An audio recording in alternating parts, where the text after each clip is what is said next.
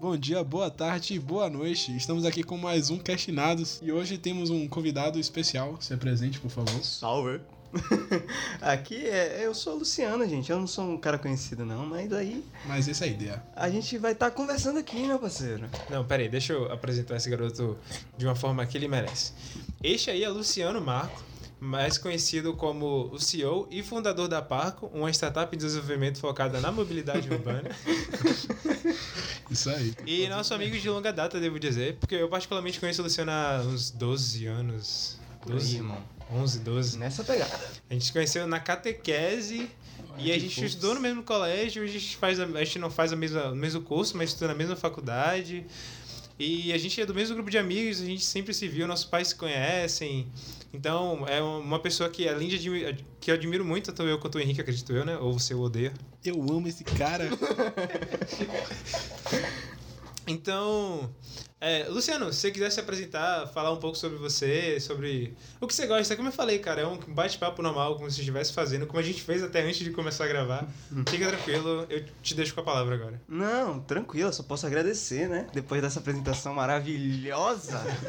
Cara, foi muito bom, eu só tenho a agradecer mesmo. Eu, é uma satisfação, né? Tá aqui como um primeiro é, convidado. Eu ia falar entrevistado, porque eu não sou entrevistado aqui, não sou importante desse Não, jeito. você é mais que importante. Ah, que é É, isso. porque o sou- último convidado que a gente tentou foi o Alok, mas não deu muito certo. O Alok ainda, ainda nos deixa no vácuo, mas Alok, novamente, se você quiser vir, é só mandar o DM pra Henrique. Pode falar seu Instagram agora, Não, foda-se. Eu já falei. Eu já falei no. Aproveita no então passado. e volta no podcast passado, né, o piloto, e olha, escuta e vê o, o- escuta o, o Instagram de Henrique. E se você quiser mandar um DM pra gente aí, fica à vontade, tá? A gente tá sempre disponível pra você. Mas voltando aqui, minha apresentação, o que eu posso dizer é que. Gente, eu acho que eu não tenho muito o que falar. Eu sou uma pessoa que Romulo descreveu aí, cara. Eu sou uma pessoa feliz, e é isso. Uau. Vamos nessa. Aí, eu tá vendo vocês que não é feliz? Siga o exemplo aqui de Dr. Luciano. Ou então vai pro psicólogo, né, Henrique? Como um psicólogo. Se eu não sou feliz. É, então, mas. é, a gente, a gente estudou. A gente, a gente tem muita coisa pra falar, a gente tem muita história pra contar, a gente passou tipo, muita coisa junto, a gente fez muito projeto no colégio, a gente viu. A gente, nós estudamos o quê? Da quinta série até o. Particularmente eu e o Luciano, tá? A gente estudou da quinta série até o terceiro ano, junto, na Isso mesma aí. sala. O Henrique entrou em 2000 em 2015 lá no colégio, então ele pegou o finalzinho do segundo e terceiro ano. E. Nossa, esqueci de, de ficar perto do microfone, talvez o tenha saído horrível. Desculpa, galerinha, problemas técnicos nós tivemos que, enfim, fazer algumas alterações aqui. Mas voltamos à rotina normal. É, mas, cara, por mais que a gente seja amigo há bastante tempo, eu acho que eu nunca te perguntei, eu nunca cheguei a perguntar. E, obviamente, isso aqui é um, um podcast de conversas, né? Mas eu queria saber o que, o que te fez, eu não sei se eu posso falar o, qual o seu curso, você provavelmente vai querer falar o seu curso, mas o que te fez escolher a engenharia mecânica para seguir como curso e até seguir como carreira, mas e também o que te fez literalmente, ou principalmente falar assim, é, tipo, vai ser isso aí mesmo. Como é que quando se você teve certeza em algum momento, se desde quando você sabia disso? Ó, vamos lá. Vamos aí a cadeira, tá, gente? É que eu tô me posicionando já, melhor. já Ah, a gente pediu deu desculpa aviso no já. podcast anterior, então Mas é pode sempre bom pedir desculpa, né? É sempre bom. Sempre bom. Mas assim, é, na real, minha vontade de ser engenheiro mecânico surgiu com batalha de robô, irmão. Nossa, eu já vi Real, foi por causa que eu vi. Antes é, é, eu pensava em engenharia civil, né?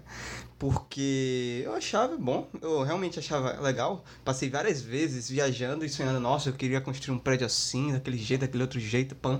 Mas é, não tinha mercado no momento que eu entrei na faculdade em si, que eu tinha que entrar na faculdade, como até agora não tem mercado para engenharia civil de verdade. E aí eu ouvi batalha de robô, irmão, e eu gostei de robótica. E é isso. Aí é, comecei a gostar disso, gostei disso e acabou. Aí eu, pô, vou me jogar em engenharia mecânica. Aí eu tentei o ITA, né? Você lembra? Eu tentei o ITA, Sim, não, não deu muito certo não, gente. Infelizmente não sou gênio, mas Não, que eu não sou. Gente, só pra deixar claro, pra deixar você, caso vocês não conheçam essa figura ilustre, ele é o, o, o garoto que tinha as melhores médias da nossa sala, pelo menos, e uma das melhores médias do colégio. É só isso mesmo, nada demais. Continua aí. Não, mas isso nunca me tornou uma pessoa tão sábia, tão, tão gênia, ao ponto de passar no ITA. Não tenho condições. Ah. É muito difícil. Ah, é, de fato. Não posso negar. Mas é isso. Aí deu, acabou que não deu certo no ITA. Mas o Ita não estava preparado pra você, esse é o problema. Esse é o ponto, irmão. É o O ITA nunca esteve preparado para mim. É uma questão de Por isso eles deixavam tão difícil. Exatamente. É isso aí. Tá ligado? A gente não pode deixar esse garoto aqui dessa forma. Não, não, não, ele vai fazer nossa prova ridícula. É. Mas basicamente isso. Eu surgiu exatamente a engenharia mecânica por conta que eu não tinha muito bem uma outra alternativa para engenharia civil no momento do mercado que estava. E aí a engenharia mecânica surgiu como uma oportunidade, tendo em vista os robôs que eu gostava de fazer. Depois, quando eu entrei na minha primeira faculdade, foi de engenharia mecânica, eu na, eu não vou falar marcas aqui, tanto faz. Ah, fica à vontade. Tá, Mas, na Unifax. Alô, marcas aí, patrocinar a gente. É nóis. Tá bom. Mas eu entrei na, na Unifax, né, como em engenharia mecânica, cursei um semestre. Daí eu realmente pensei somente naquilo. Depois minha mãe falando: pô, filho, eu queria ter um filho médico. Aí eu, meu Deus! Não que me influenciou de alguma forma, mas assim, depois uniu o útil ao agradável. Eu gostava de robótica em si. Então por que não unir uma coisa a outra? Por que não ajudar as pessoas através da robótica, tá ligado?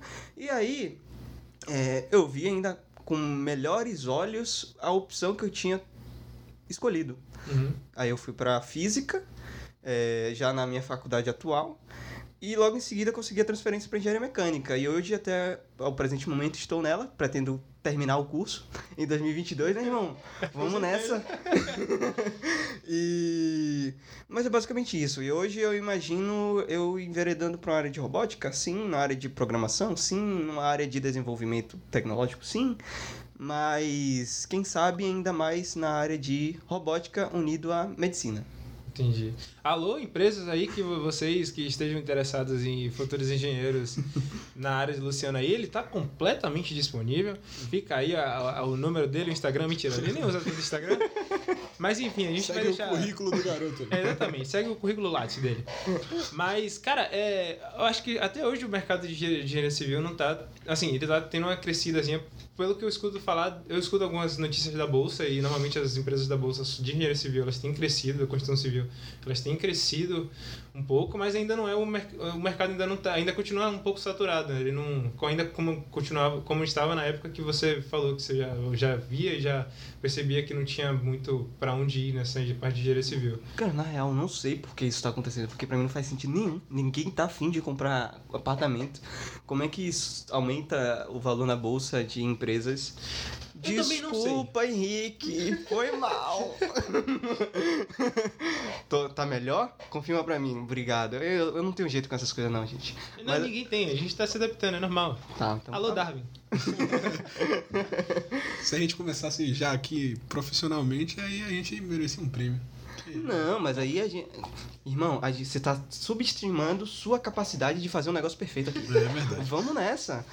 Mas assim, na real, sobre o mercado de engenharia civil, cara, eu só imagino porque tá aumentando o mercado de engenharia civil. Porque tá tendo muita varejista aumentando o número de, de empresas sendo construídas. Sei lá, atacarejo. Quantos atacarejos agora tem? Desculpa, marcas, mas vamos nessa. Alô, marcas, novamente aí. Qualquer patrocínio, tamo aí, é só Imagina- ligar. Imagina a Tacarejo patrocinando a gente. Imagina uma uma Loki- básica todo dia. Imagina a Loki em nome do Atacarejo falando com a gente.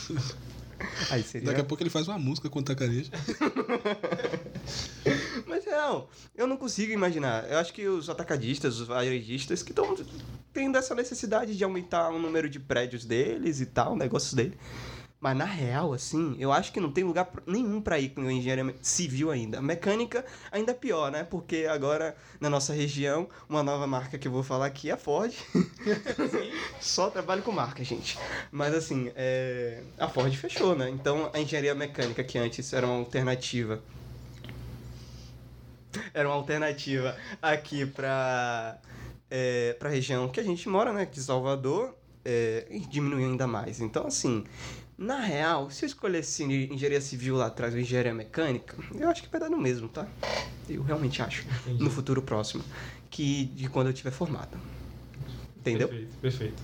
Mas, é, Luciano, não querendo tirar o foco do podcast, no caso, é você, porque você é foco em todo lugar que você vai. Que Eu isso, gostaria de perguntar a Henrique, né? Porque como é que ele como chegou a escolher o design pra tanto cursar quanto pra se formar? Afinal, o Henrique já é formado em design, tá? Alô, você que também esteja procurando design, né? Henrique tá aí completamente disponível. Porque Henrique, em algum momento, ele foi DJ. Meu Deus do céu. E aí depois ele se converteu ao mundo do design. Meu então, Deus do céu. cara, com você. Então, vamos falar sobre a minha vida profissional agora. Comecei eu com uns 12 anos de idade, tocando em festas de 15 anos como DJ. É isso. Tenho histórias de você tocando em festas como DJ. Histórias que deram muito errado, por sinal. É. É, então, não deu muito certo a vida de DJ, porque. É isso, velho. Eu, queria almejar o Alok, mas eu era apenas um DJ de 15 anos. Mas. Inclusive, toquei numa festa que bateu a polícia e as porra, velho. Tá vendo? Vai perguntar se o Alok já aconteceu isso com ele. Não, Não é, o mais engraçado é que a festa, além de bater polícia, ela foi dentro de uma vila militar, mas aí. Isso aí, A é. história é pra outros 500. A gente É. pode falar sobre assunto. Mas é isso, eu acho que o de ser DJ eu gostava, porque eu gostava da cena da música eletrônica, mas eu acho que não dava pra mim. E aí eu escolhi ser designer, porque eu sempre gostei da área de, de desenhar, de artes e tudo mais. E foi isso, eu escolhi. Por sinal, quando eu tava no primeiro ano, eu pensei que eu ia fazer química, o que não tem nada a ver comigo. Nunca gostei de química, mas foda-se. Eu falei, não, vou ser químico. Não tem nada a ver. É isso. Hoje eu estou formado em design e aceito jobs. Quem quiser, manda aí no, no- na DM do Instagram do episódio anterior. que eu não tô afim de falar de novo, não. Irmão, seu momento de brilhar, diz aí. Não, já falei já. Eu, eu sou low profile. Então, a gente tava até conversando. Não, mas calma aí. Calma aí. Desculpa. Tem você. Ah, você Me quer que eu fale diga isso aí, Não, claro, por falar. favor. Um menino que já fez 50 faculdades. Desculpa, não, cai isso. Tá, é, minha história é um pouco complicada até, um, um pouco diferente. Eu gosto muito de tudo, mas obviamente tem coisas que eu gosto mais do que outras. Mas eu sempre fui muito ok pra mu- muita coisa. Eu sempre gostei tanto da parte de humanas quanto da parte de biológicas, quanto da parte de exatas, de naturais. Acho que biológicas é naturais, não acho que eu vacilei agora. Mas é, no meu, eu lembro que durante boa parte, até o meu primeiro ano, eu não, não pensava, não tinha pensado o que, que eu ia fazer hum, de faculdade. Eu, na verdade, eu sabia que eu tinha que fazer faculdade, mas eu não sabia de quê. E eu lembro que muitas coisas passaram pela minha cabeça. Eu pensei em fazer. Se liga, vai contando. Biologia, pensei em fazer medicina, pensei em fazer biomedicina, porque eu sei que era, pensei que era a junção dos dois. Pensei em fazer química, pensei em fazer engenharia mecânica. E aí no final do meu segundo ano, eu, eu, eu lembro que eu tava vendo uma aula de física e eu falei, nossa, esse negócio é muito legal. E aí eu decidi, ah, vou fazer física.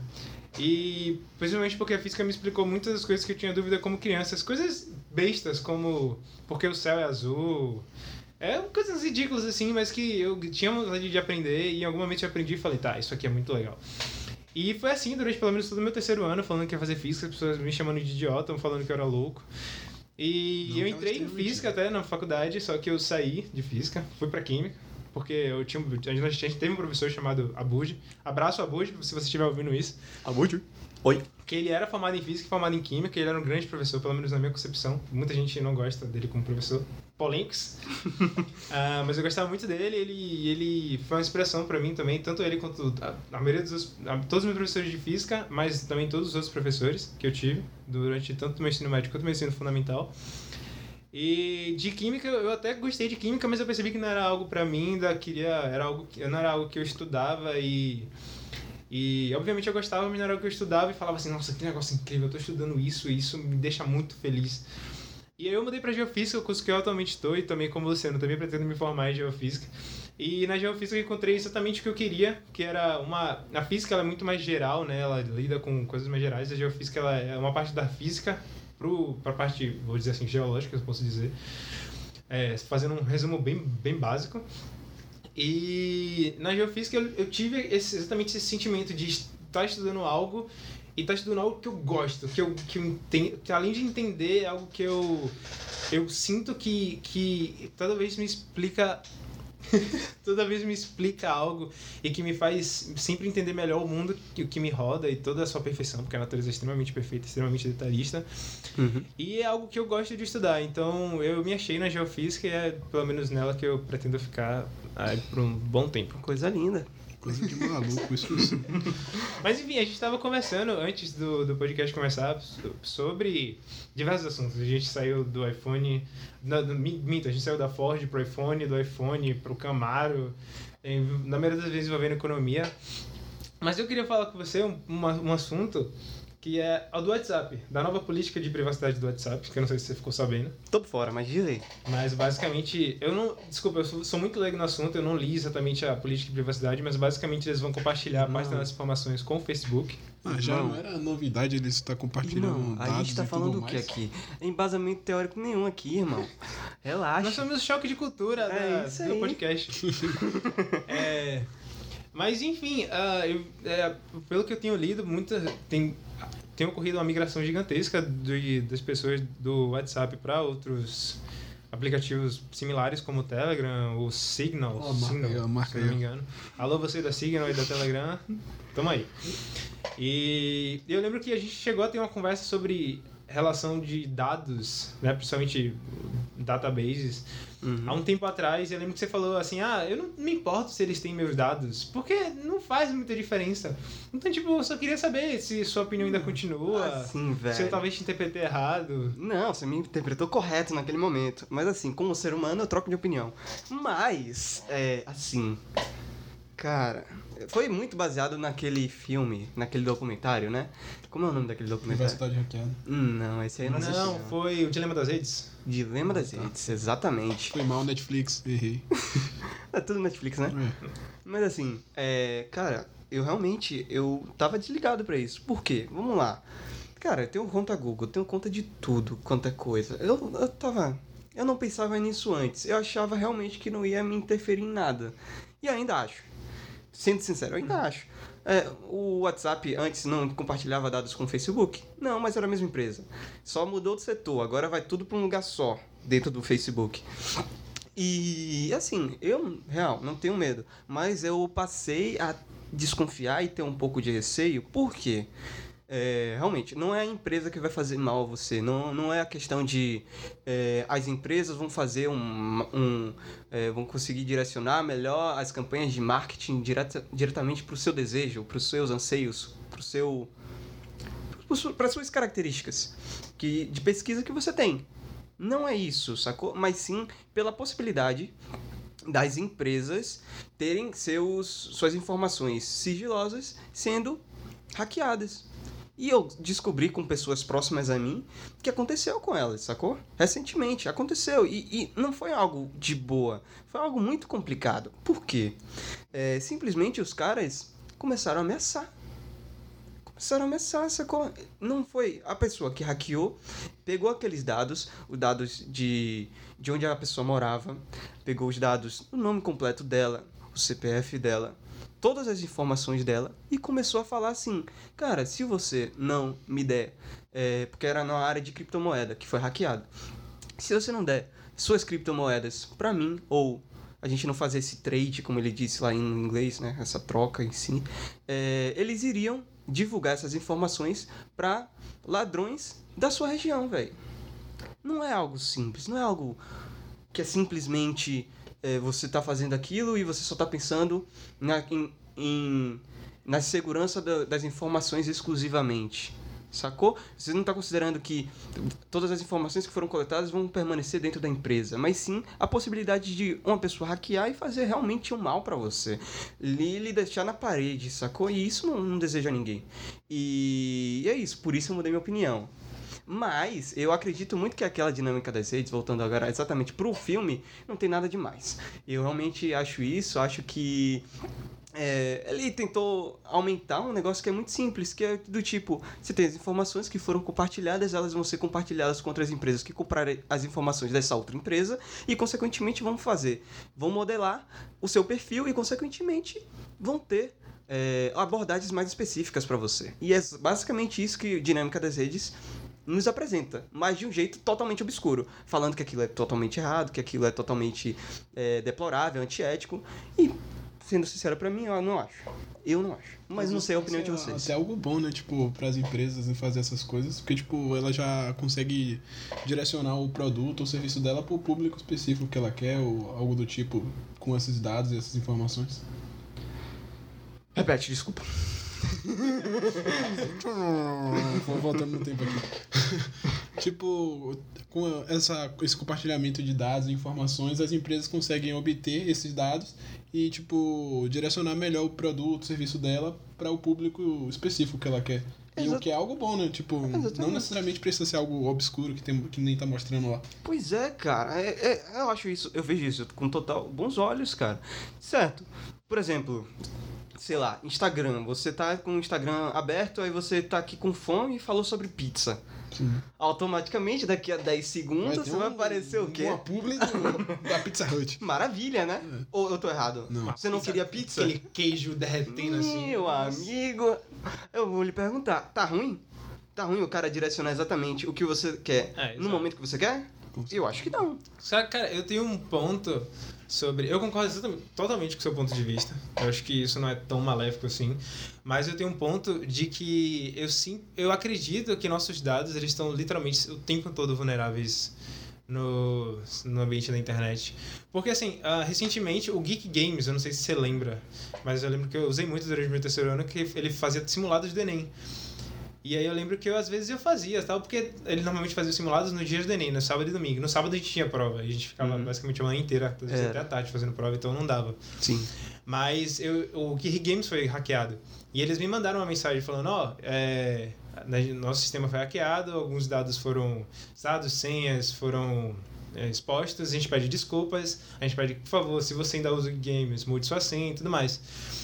Então, assim, ah, o, o meu questionamento é, o que, que a gente faz depois de um ataque cibernético? Porque, digamos, a gente pode rastrear o IP, sei lá, digamos, eu não sei nada sobre o assunto, mas digamos que a gente consiga rastrear o IP do, do hacker. Mas os dados já foram expostos. Então, existe um, um para mim na minha cabeça existe uma questão muito muito complexa de a gente expõe nossos dados a fim de conseguir certa é, como posso falar, é, não é privacidade, mas compatibilidade não, esqueci o nome também. Comodidade, porque a gente vai ter mais anúncios, anúncios mais específicos sobre o que a gente quer, mas ao mesmo tempo a gente está se expondo num ponto de que a gente fica muito vulneráveis a fraudes, a golpes, como o que aconteceu com as pessoas próximas a você. Então eu sempre tenho um pé atrás com a internet, eu devo fazer conta em coisa, eu devo, sabe? Eu lembro que eu só tenho uma conta no Facebook porque você me falou pra fazer, você e Pedro Vinícius. Eu lembro que você, eu lembro que eu nem queria fazer, eu ainda tava muito no, no MSN. E eu lembro que vocês falaram, sei lá, foi 2000 e, 2011, 2012. Ah, cria um Facebook. Eu falei, mas por quê? Ah, você já vai ter dois amigos. Eu falei, ah, É, tá bom, dane-se. E eu tenho uma conta no Facebook por isso. Hoje eu nem tenho mais, na verdade, já desfiz da conta, que eu nem uso mais. Então eu sempre tenho esse pé atrás pra fazer conta em coisa, porque eu sempre acho que a qualquer segundo, a qualquer momento vai ter um, um- Eu tô sempre vulnerável e que depois eu vou ter que resolver, ou vou ter que lidar com problemas muito maiores lá na frente. E tá, velho. Eu realmente acredito também que tá sempre muito vulnerável. Na verdade, esse pensamento só surgiu a partir de ontem que eu descobri essa notícia. sobre essa pessoa próxima aqui. Se, senão eu tava leigo, eu tava burrão aqui, tava ignorante. Estaria falando sobre isso aqui e apoiando realmente, não, pô, não tem problema nenhum. Mas tem, tem um problema real aí. E, e sobre como, como a gente pode lidar com isso em algum momento para que a gente sane essa, essa vulnerabilidade, cara, eu não sei. Essa pessoa que é próxima a mim também não sabe. E, e o que eu posso dizer é. Eu acho que o jeito mais interessante, apesar de tudo, é desfaz todas as informações que você tem dessa conta específica, tenta excluir, tenta fazer tudo, porque ficou exposto, na verdade, os dados do e-mail dele, Uhum. dessa pessoa. Dele e dessa pessoa, já que denuncia que é um homem, mas tudo bem. Uhum. Paciência, isso aí é o de menos. E aí, é... faz isso e logo em seguida tenta transportar tudo, que, todas as informações que você tem desse e-mail pro outro e, e, velho, vai atrás da, da, da empresa que, que expôs seus dados, cara. Eu acho que é o único jeito de você, sei lá, cara, é, fazer com que as empresas tomem mais, mais, mais precaução sobre a segurança dos dados. Talvez a melhor forma seja realmente uma, uma ação corretiva, que não tem muito jeito de você prevenir uma ação de hackers, a ponto de você realmente ter um, ter um sistema tão seguro a ponto de ser inviolável, que eu acho Exato. que é impossível. E é isso, é, você está realmente na beira, você está realmente no limite sempre de exposição dos dados e você tem que entender realmente que as coisas são complicadas e é isso, velho. Cara, eu, como você falou, eu não me importo muito de, de que a empresa saiba o que eu gosto de consumir, onde eu gosto de consumir. Se a empresa gosta, sabe, ah, tipo, ah, não, não me importa se o Instagram sabe que eu prefiro o tênis da Adidas e que eu compro normalmente pela Netshoes. Não me importa. Mas exatamente no ponto que, sei lá, alguma empresa ah, deixa vazar dados extremamente pessoais, como CPF, RG e outras coisas, e que literalmente eu não tenho que, é, e eu não tenho o que fazer depois, né? Porque além de eles estarem expostos, o que, que eu vou. Eu posso até ir atrás da empresa, mas a empresa não tem muito o que fazer, já foi exposto, entendeu? Uhum. Então, eu posso até pedir indenização, mas ser eu e talvez mais um milhares de pessoas que vamos pedir também. E no fim, ainda tem aqui o processo judicial que vai demorar muito tempo, muito longo, muita investigação. Uhum. Então, então, então assim, é, eu, ainda. Por mais que a tecnologia sempre esteja evoluindo e principalmente esses métodos de, de, ou de proteção de dados sempre estejam desenvolvendo justamente com a tecnologia, Uhum. eu sempre mantenho meu pé atrás, eu sempre detesto criar conta em coisa, sempre gosto de ter o mínimo de conta possível e ter o, mínimo de- o máximo de cuidado possível com qualquer coisa que eu faço na internet, exatamente para não ter que me preocupar depois e ter que ficar me estressando e ter que, enfim, lidar ainda mais, ou ter que lidar com problemas ainda maiores que eu nem sei lidar ainda, que eu acredito que muita gente também não sabe lidar, que é essa questão de, de dados expostos na internet. Cara, eu acho realmente que com o passar do tempo, com a evolução da tecnologia, de alguma forma aí, cara, é, ou as pessoas vão lidar melhor com isso, e o que eu acho que é uma consequência natural de exposição a ponto de é, ligar menos. Não sei se é possível, né? Quando uma pessoa chega ao ponto de lhe ameaçar. Acho que ninguém vai lidar bem com isso. Mas é, lidar melhor. As pessoas já estão passando a essa transição e logo em seguida a gente vai passar pela transição para uma outra transição, né? Como pensando em períodos, uma transição de que os dados estão sendo cada vez mais expostos, as pessoas estão vendo que é, que está sendo ameaçada constantemente e vai tomar uma atitude mais brusca. E aí vai chegar um ponto em que realmente um- uma medida as empresas vão ter vão ter restrições de informações ainda maior. Talvez para criar contas específicas não precise de todas aquelas informações, como hoje é usual todo mundo ter eh, endereço. Toda, todo cadastro que você faz agora precisa de quê? Endereço, RG nem sempre. Mas CPF sempre, uma senha com no mínimo tantos dígitos. E, cara, realmente, com o avanço da tecnologia, eu imagino que a gente vai dar um passo para trás, mas para depois a gente dar outros tantos para frente, pensando em segurança de dados, sobre uma nova forma de abordagem, sobre uma nova forma de compra, talvez. E eu acho realmente que a gente parou no tempo sobre segurança e sobre possibilidades realmente de compra de, de, de coisas em geral. Sim, concordo. É, mas afinal, Luciano, você vai tomar a vacina? Com certeza. como não?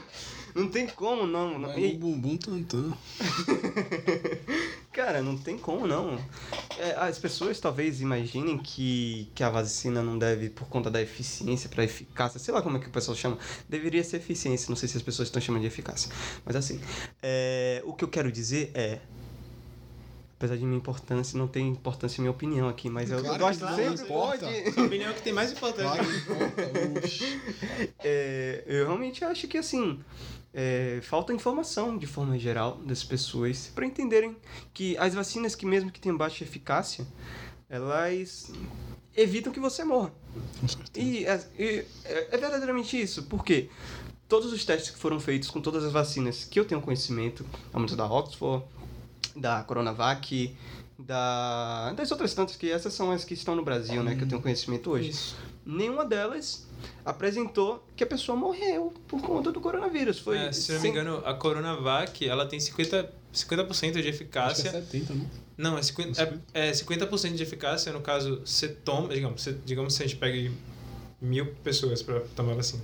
500 pessoas provavelmente vão ter a possibilidade de adquirir o vírus e 500 não vão adquirir o vírus. Dessas 500 que adquiriram o vírus, acho que são 30%. Eu, desculpa, eu não vou falar em números. Mas uma porcentagem vai adquirir, vai ter os sintomas, vai desenvolver sintomas leves. E 0%, pelo menos, ou seja, ninguém vai desenvolver sintomas graves. Então, a, a vacina tem sua importância pelo fato de que você não vai precisar mais lotar UTI. Né? Que é um problema, né? Uhum. Principalmente. Não, acho que boa parte do Brasil, mas o- a gente tá vendo né, no Amazonas, no Amazonas, se não me engano, em Roraima, tu- tipo, além dos leitos estarem lotados, tá faltando oxigênio. Então, não sei se em Roraima tá faltando oxigênio, mas no Amazonas eu sei. Amazonas. Porque eu vi uma notícia agora, por sinal no meu celular um tempo atrás, um pouquinho tempo, que o Roraima estava transferindo doentes para outros estados. Então, E assim, e nesse caso específico, é, a gente não pode esquecer que hoje quais são as indicações? Pessoas que existem, que têm sintomas leves, fiquem em casa, fiquem em isolamento. Então essas pessoas não vão nem passar pelos hospitais em si.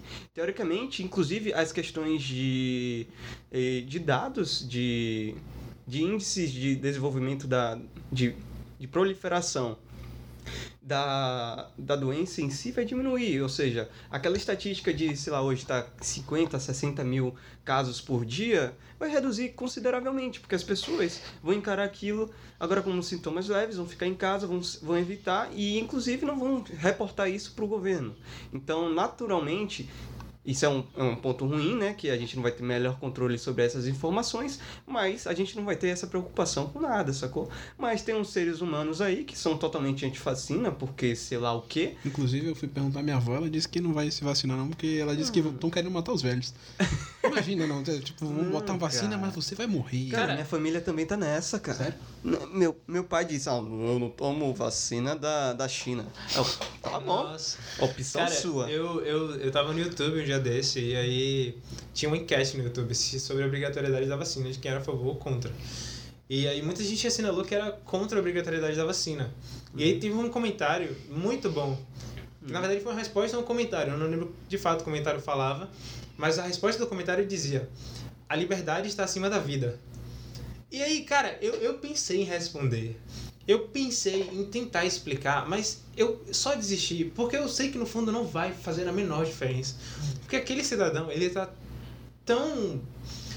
Como eu posso falar isso? Tão. É, a, a Bitolado. é, tá tão no, no ciclo social dele ali, fechado. Exato, no- na bolha na dele. bolinha. Que não importa o que eu fale, não importa o quanto eu explique, não importa se eu fazer um quebra-cabeça. Não adianta, ele jamais, ele não, ele não está disposto a entender.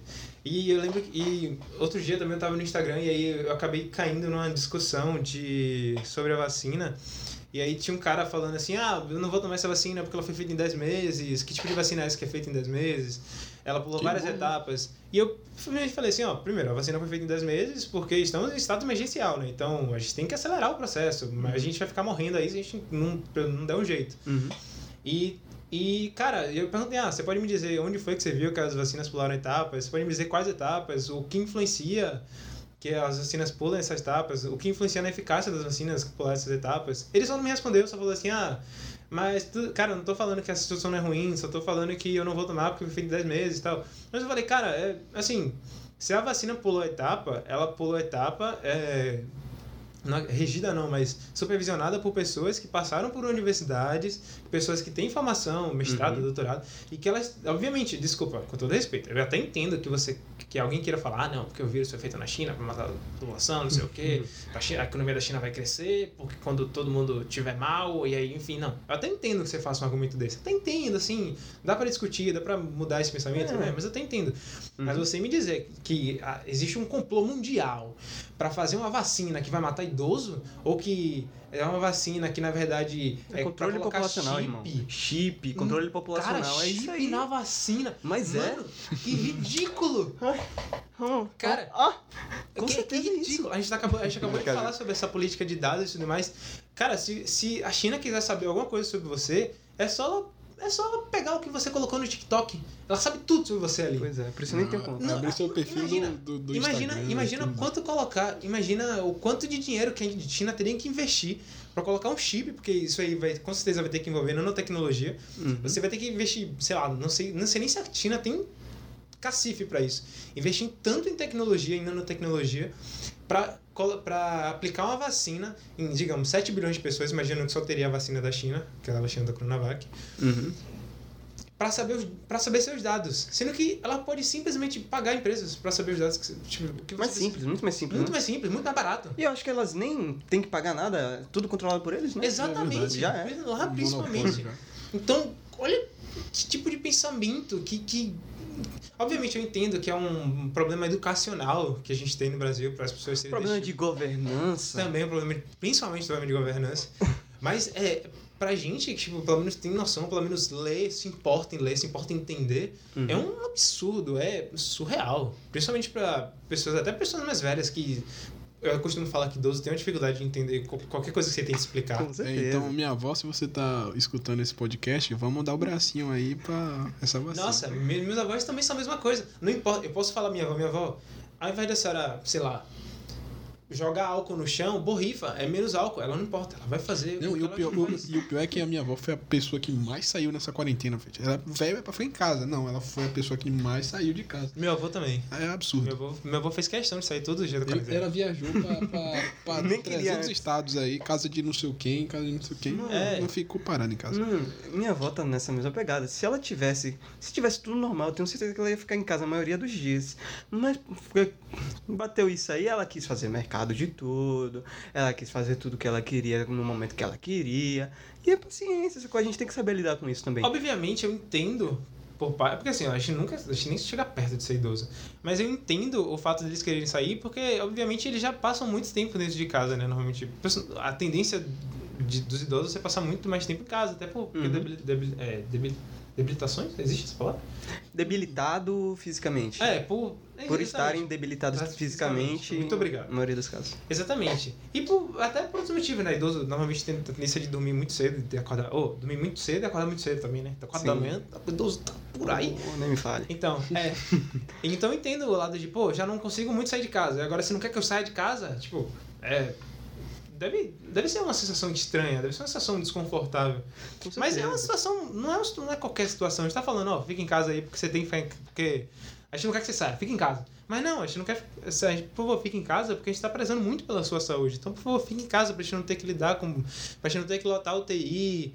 E aí, faltando, faltar leito para pessoas também que precisam. E aí. os- é, o idoso corre o risco maior, né? Pelo, pelo, pelas Sim. pesquisas que têm saído. Uhum. Ah, e aí o que acontece? Os leitos estão cheios, de- estão cheios, tem mais pessoas ainda adquirindo o vírus.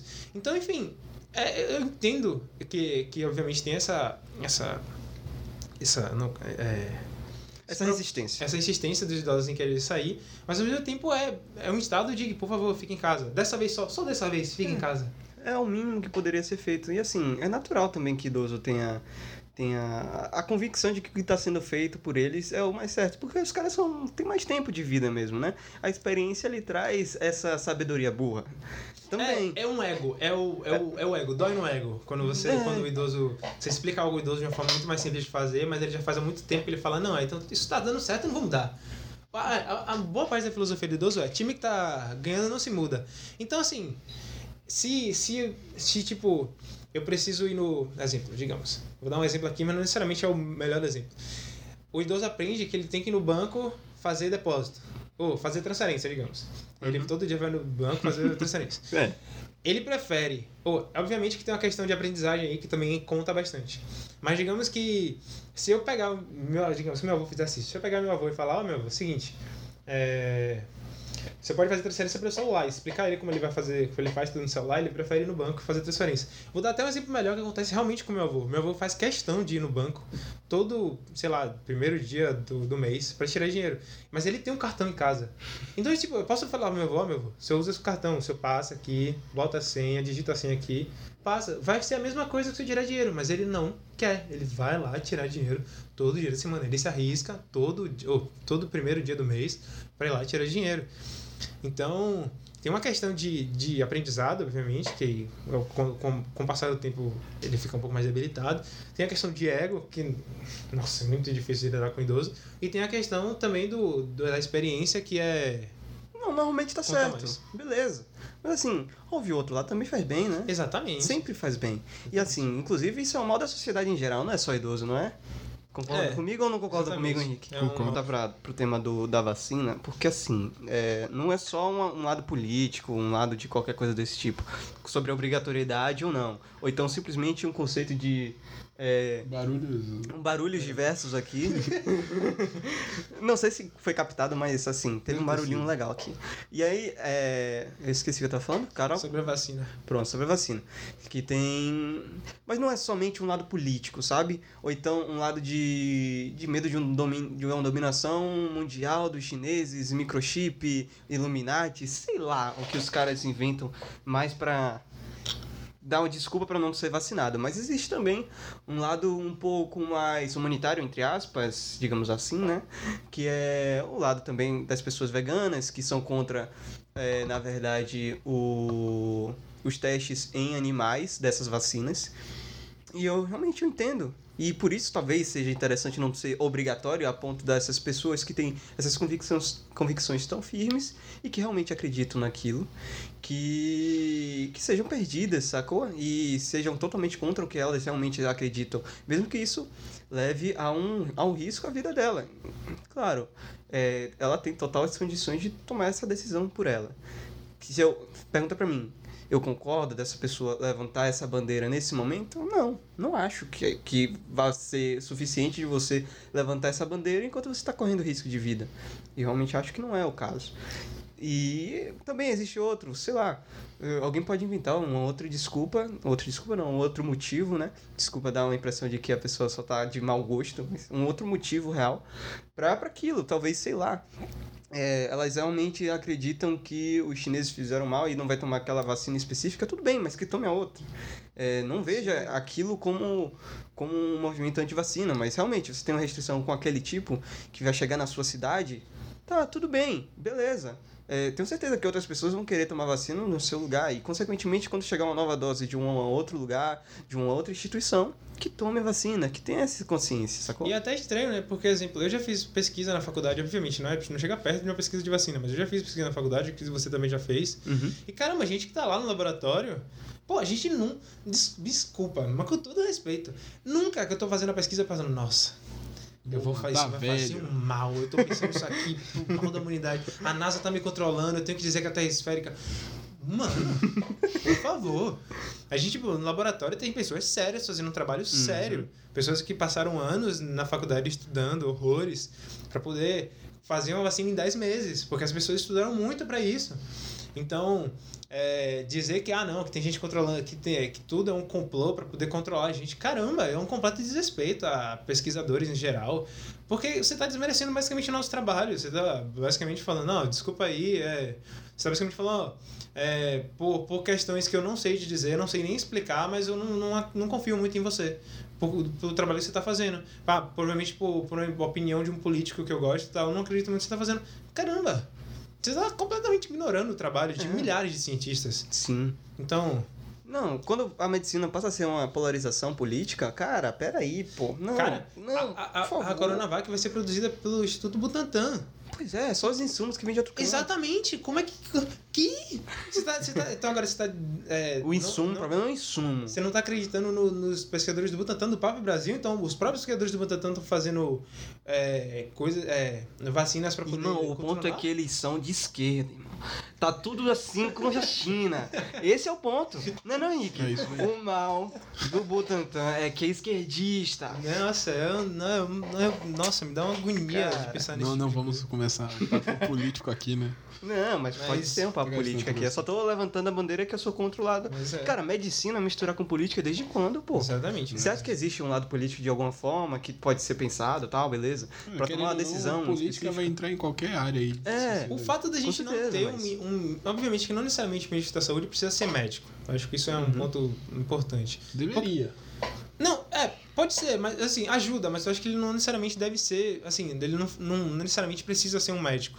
Porque, digamos, em um caso de pandemia de um vírus, se você colocar um cardiologista no, no, no cargo de ministério, do Ministério da Saúde, ou como ministro da Saúde, Uhum. não, entendeu? Digo, ele vai ter um certo, uma certa noção, obviamente, porque ele, ele cursou a medicina, mas ele não, não vai saber, ele não é um expert em logística de vacina ou expert de imunização, entendeu? Com certeza. Então não necessariamente precisa ser um médico. Seria legal ser um médico, é importante ser um médico, mas não Uhum. necessariamente é, é necessário, ou é, é fundamental.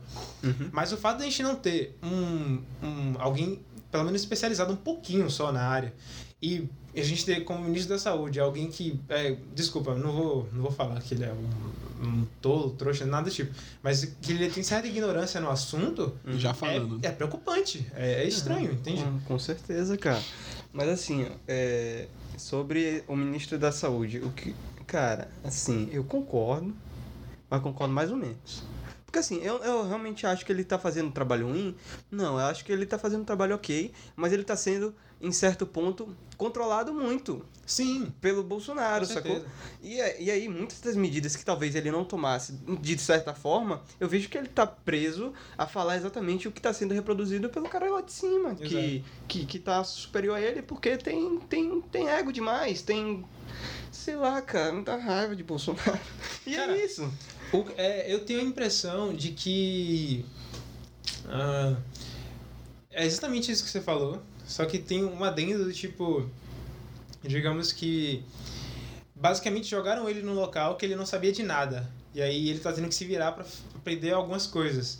Uhum. Só que tem essa questão, ele tá sendo. prova- Provavelmente ele tá sendo bastante controlado, tá sendo bastante. Sabe, você tem que agir por. Quero fazer essa tem que porra- falar isso aqui, ó, tá no papel. é, gente. quero fazer isso aqui. Não, vamos, tenta fazer isso aqui e tal. Vai por esse lado, não por esse que você tá achando que você vai. Eu acho que jogaram ele num, num, num- numa selva só com de, de cueca e uma faca na mão. Com entendeu? certeza, Largados cara. Ainda. É largado e pelado, mas os caras sobrevivem. Esse aí É. vai sobreviver só porque. É, não sei, por causa que é Bolsonaro que tá controlando tudo. Mas assim, se fosse ver verdadeiramente a questão de logística, de pensamento, de realmente resolver as questões da saúde da população nesse momento tão instável, é, o cara não tá fazendo realmente um bom trabalho. E assim, é, se for levasse, se fosse levado ao pé da letra, ao sendo realmente realista e verdadeiro, como um presidente deve ser, como as ações que devem ser tomadas por um presidente a liderança que deve ter por ele, é, a gente tem realmente um problema. E não é exatamente um ministro, mas sim o cara. E é isso, tô indo pra um lado político, eu não, não vejo problema nenhum. E é isso aí, quem for direitista aí, vocês não sabem nada de mim também, parar, tipo assim. Ainda bem que ninguém é famoso aqui. Então. Não tem Instagram de ninguém. Brincadeira, só o meu agora. Qualquer coisa que me atacar, ataque Henrique. Não, sem então, ataques. é. Tem um ponto que me preocupa. Obvi- saindo um pouco do tema de saúde, mas entrando um, tema, um pouco no tema da política, me preocupa ah, como a divulgação de informações tem, tem seguido. O que eu quero dizer com divulgação de informações? Hum. Que a, a voz do Bolsonaro ela é tão ativa para um grupo de pessoas que não importa o que ele fale, é lei. Com certeza, cara. Então, se o Bolsonaro falar o seguinte, é, a gente decidiu. hum, como é que eu posso falar isso? Digamos, a gente decidiu que toda vez que você errar ah, alguma, algum, sei lá, algum erro. Se, se você cometer um erro gramatical no WhatsApp, você vai tomar um tiro na cabeça. Cara, real. Imagina se o Bolsonaro falar isso em rede nacional. Uhum. Eu não vou dizer que, que boa parte do eleitorado dele vai concordar, mas vai ter uma pessoa, pelo menos uma pessoa, que vai concordar, vai falar, não, faz sentido, é óbvio. Você tem que respeitar o português. Então isso me preocupa, me preocupa o fato de ele pode ele, ele ter o não é nem o direito, mas ele ter a capacidade de falar um- uma, com- uma porrada de absurdo e as pessoas simplesmente pararem e falar, não, você tá completamente certo, garoto. Continua assim, é isso aí, você me representa. Cara, o, o pior disso, não sei se é pior, talvez seja um estudo sociológico tão importante que eu vivo todo dia, que é meu pai. E assim, é, eu acho fantástico. Acho fantástico como ele acha umas coisas que eu. Como é? E é? E faz sentido isso? É, tipo, cara, não sei. Não, não entendo realmente a cabeça das pessoas. Porque chega um ponto que eu tento realmente ver. Talvez seja um exercício interessante. Você vê o outro lado e você vê realmente aquilo não só como uma coisa errada. Porque muitas vezes a gente também tá, tá de birra, tá de, tá de ranço com aquilo. Por quê? Porque realmente, em muitos momentos da pandemia, eu fiquei muito puto com o Bolsonaro. Fiquei muito irritado mesmo com as, com as opções e, e com a forma que ele tava lidando com tudo, sacou? Com a forma de liderar, com a forma de lidar com as pessoas, com a forma que ele tava Desleixo. desleixo, com dando mal dando satisfação sobre as coisas que ele estava fazendo, ou então exatamente sobre um lado de econômico específico, ou sei lá o que. Sacou? Foi muita coisa que ele fez errado durante esse período. E aí eu vi muitas vezes meu pai defendendo, sacou? Que essa. E aí, cara, como é que meu pai defende uma coisa, sei lá, o cara falar que pessoas morrem mesmo, sei lá, com um total desleixo com a vida humana. E aí, é ele argumentou o seguinte: é, realmente as pessoas morrem, mas ele tá fazendo, ele tá tentando fazer alguma coisa. Ou então, no caso, que- eu acho o mais absurdo possível, que o Ministério, que o Supremo STF, o Supremo Tribunal Superior, Supremo Tribunal Federal. muito obrigado. É, exatamente. E disse o quê? Que os estados e as cidades é, não deveriam. Melhor, que o Bolsonaro não poderia interferir na política em como as coisas deveriam estar sendo tocadas sobre a pandemia nessas regiões, tanto no estado quanto nos, nas cidades das pessoas. Pô, beleza. Mas, ok, você tem uma limitação do que você tem que fazer. Mas você, como uma liderança do país, será que você chegando com as melhores das boas intenções, você talvez não sendo tão claro, tão sugestivo a esse ponto, mas talvez se pensando no melhor das pessoas, você não consiga ser influente a ponto de fazer com que as pessoas realmente se sintam resguardadas com, com a ação federal? Será que ele não poderia ser, ter um posicionamento, mas ter um posicionamento alinhado com todo mundo, a ponto de, de ser realmente visto com bons olhos o que ele estava sendo dito? Tenho certeza que se ele estivesse dando boas ideias ao ponto de ser é, é, coerente com o discurso mundial da saúde que estava tendo naquele período, tenho certeza que ele iria ser bem visto de qualquer forma, sacou? E aí ele se resguarda através dessa ação judicial de que tudo que ocorrendo- acontecendo errado no país é por conta dessa ação judicial. Mas eu lhe pergunto, você como presidente não tem responsabilidade sobre nada? Será que você não tem que tomar uma atitude de alguma forma para você ser ouvido, mesmo estando com essa ação judicial sendo, sendo tomada por ele? Será que alguém vai pedir o impeachment porque ele tá fazendo a coisa certa? Não tenho, eu tenho totais dúvidas sobre a competência dele tomar as atitudes certas no momento certo. E é, eu, eu vejo isso como quão vergonhoso. Eu vejo isso, eu vejo essa decisão do STF como muito vergonhosa pra ele, né? Porque basicamente o STF falou o seguinte, ó, é, você tá fazendo tanta besteira que eu vou ter que vou Cala ter- a boca, cada boca. estado vai ter que se virar por, por conta própria. Porque você tá falando tanta besteira, você tá ah, tem gente, como tem os, os cientistas, os pesquisadores avisando as coisas, falando, ó, a tendência é isso aqui, isso aqui, isso aqui, e ele, não, não, não é nada disso e tal. Então, assim, eu até concordo com seu pai num ponto que ele, tipo, que seu pai falou que ele tava tentando fazer. Realmente, eu não discordo que ele tá tentando, tava tentando fazer alguma coisa. Com certeza. Mas ou não era o suficiente, ou na hora que eles tinham que fazer uma coisa que realmente precisava fazer, ele simplesmente negava ou ignorava e não fazia. Eu até ele, eu até ele atrapalhava o que, tinha, o que os estados estavam tentando fazer. Como ele tentou fazer com a Coronavac, que ele disse que não ia liberar e tudo mais. Em São Paulo, se não me engano. É, muitas das atitudes dele foram é, é, foram totalmente destinadas pra realmente não sei, cara. Eu tenho dúvidas do que Bolsonaro quer realmente, cara. Cara, é, eu, eu li em algum lugar, eu só me esqueci onde. Eu ouvi, eu, eu ouvi um podcast que, que o Bolsonaro ele é tipo um ignorante prepotente, sabe? Não, acho que não era prepotente a palavra, me perdoe.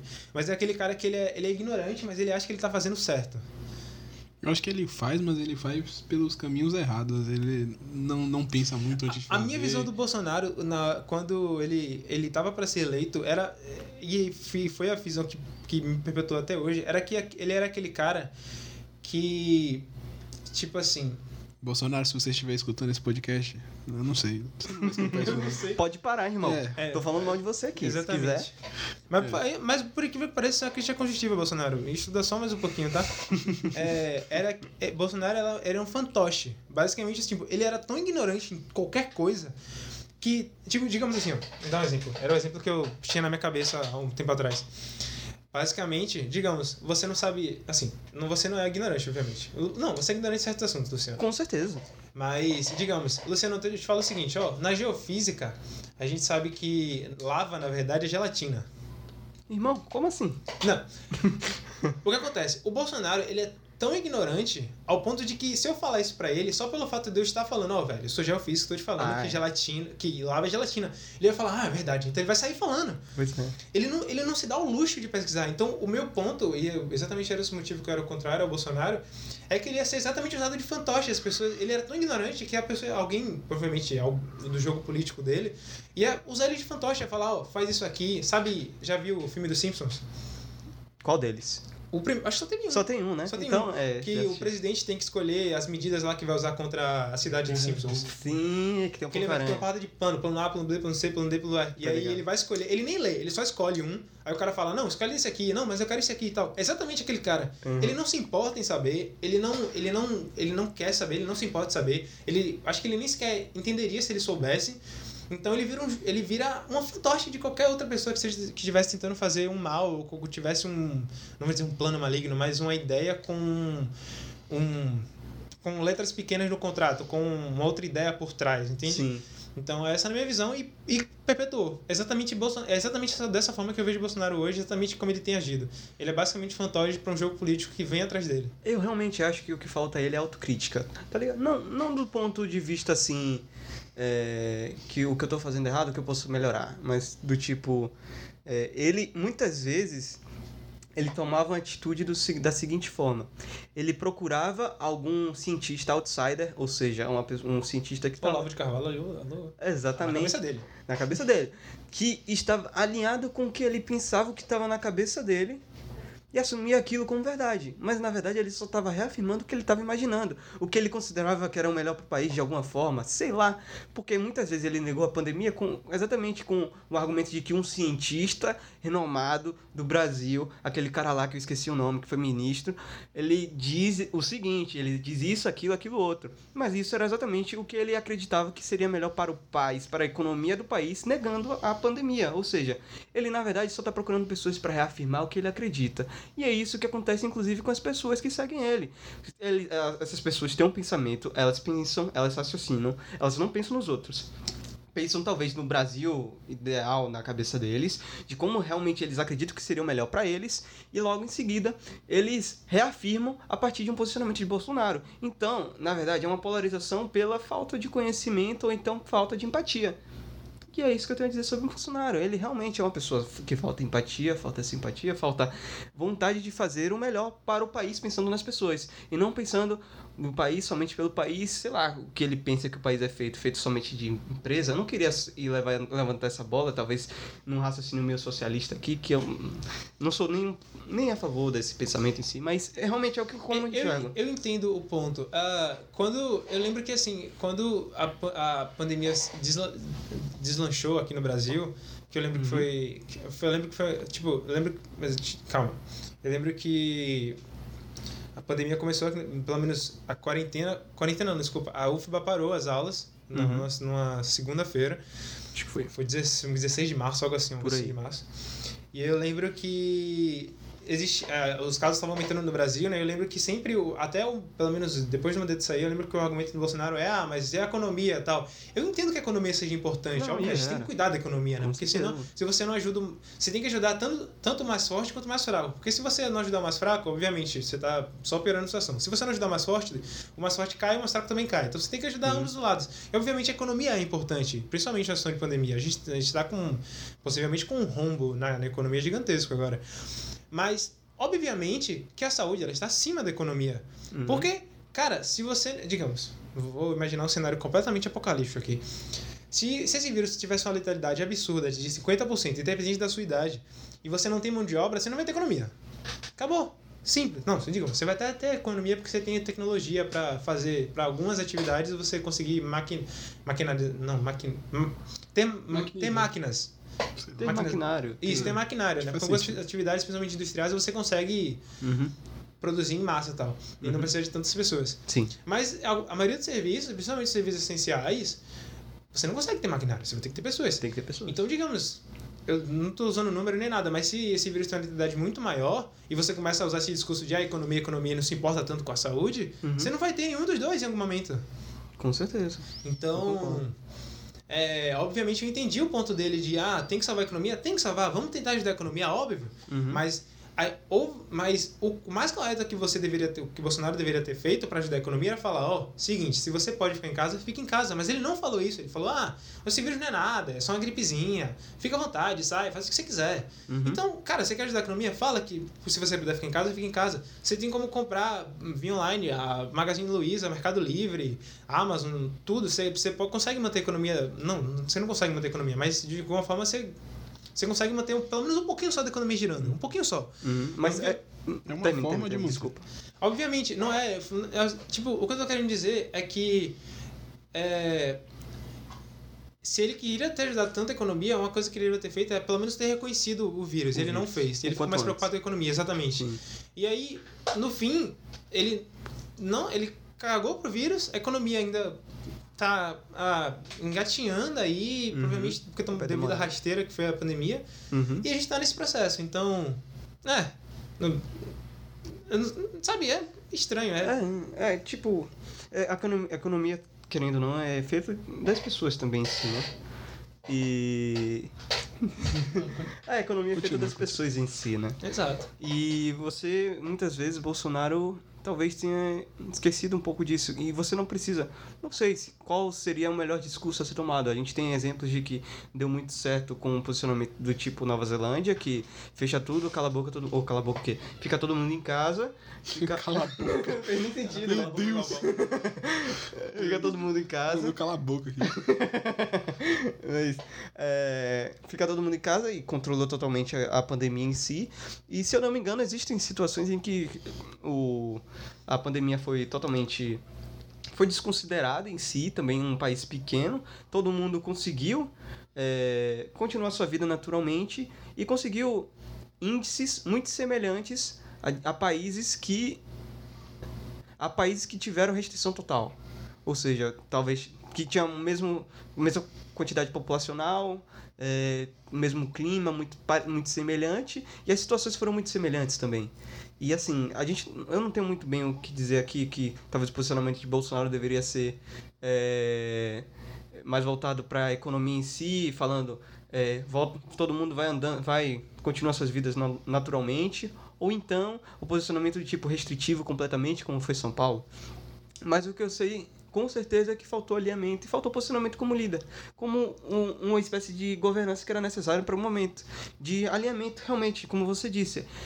Gente, é isso aqui, deixa alinhado com todo mundo, esteja alinhado com o posicionamento mundial da saúde, que é, cara, assume que isso existe, assume o que é necessário ser Exato. feito e se der errado, é, deu errado com, com sua opinião, com certeza, mas Pelo foi uma, ten- foi uma tentativa válida, que todo mundo teve, foi um esforço conjunto, todo mundo errou, todo mundo vai acreditar que foi todo mundo junto, sacou? Vai ter um- alguns haters, como sempre existem, que, que, que aponta que, ah, deveria ser feito daquele jeito, daquele outro jeito, mas não tem como saber, sacou? Assim como eu também estou fazendo um, um, um, um trabalho de, de, de achismo aqui desse ponto, falando que Bolsonaro também estava errado do jeito que ele se posicionou, que talvez a pandemia tivesse mais controlada, como hoje está sendo crescente cada vez mais o número de casos, nessa segunda onda, que também possivelmente vai ser uma terceira, com São João, que talvez que tomara que não seja, mas pode ser com São João aqui no Nordeste, que em outros lugares não tem essa cultura.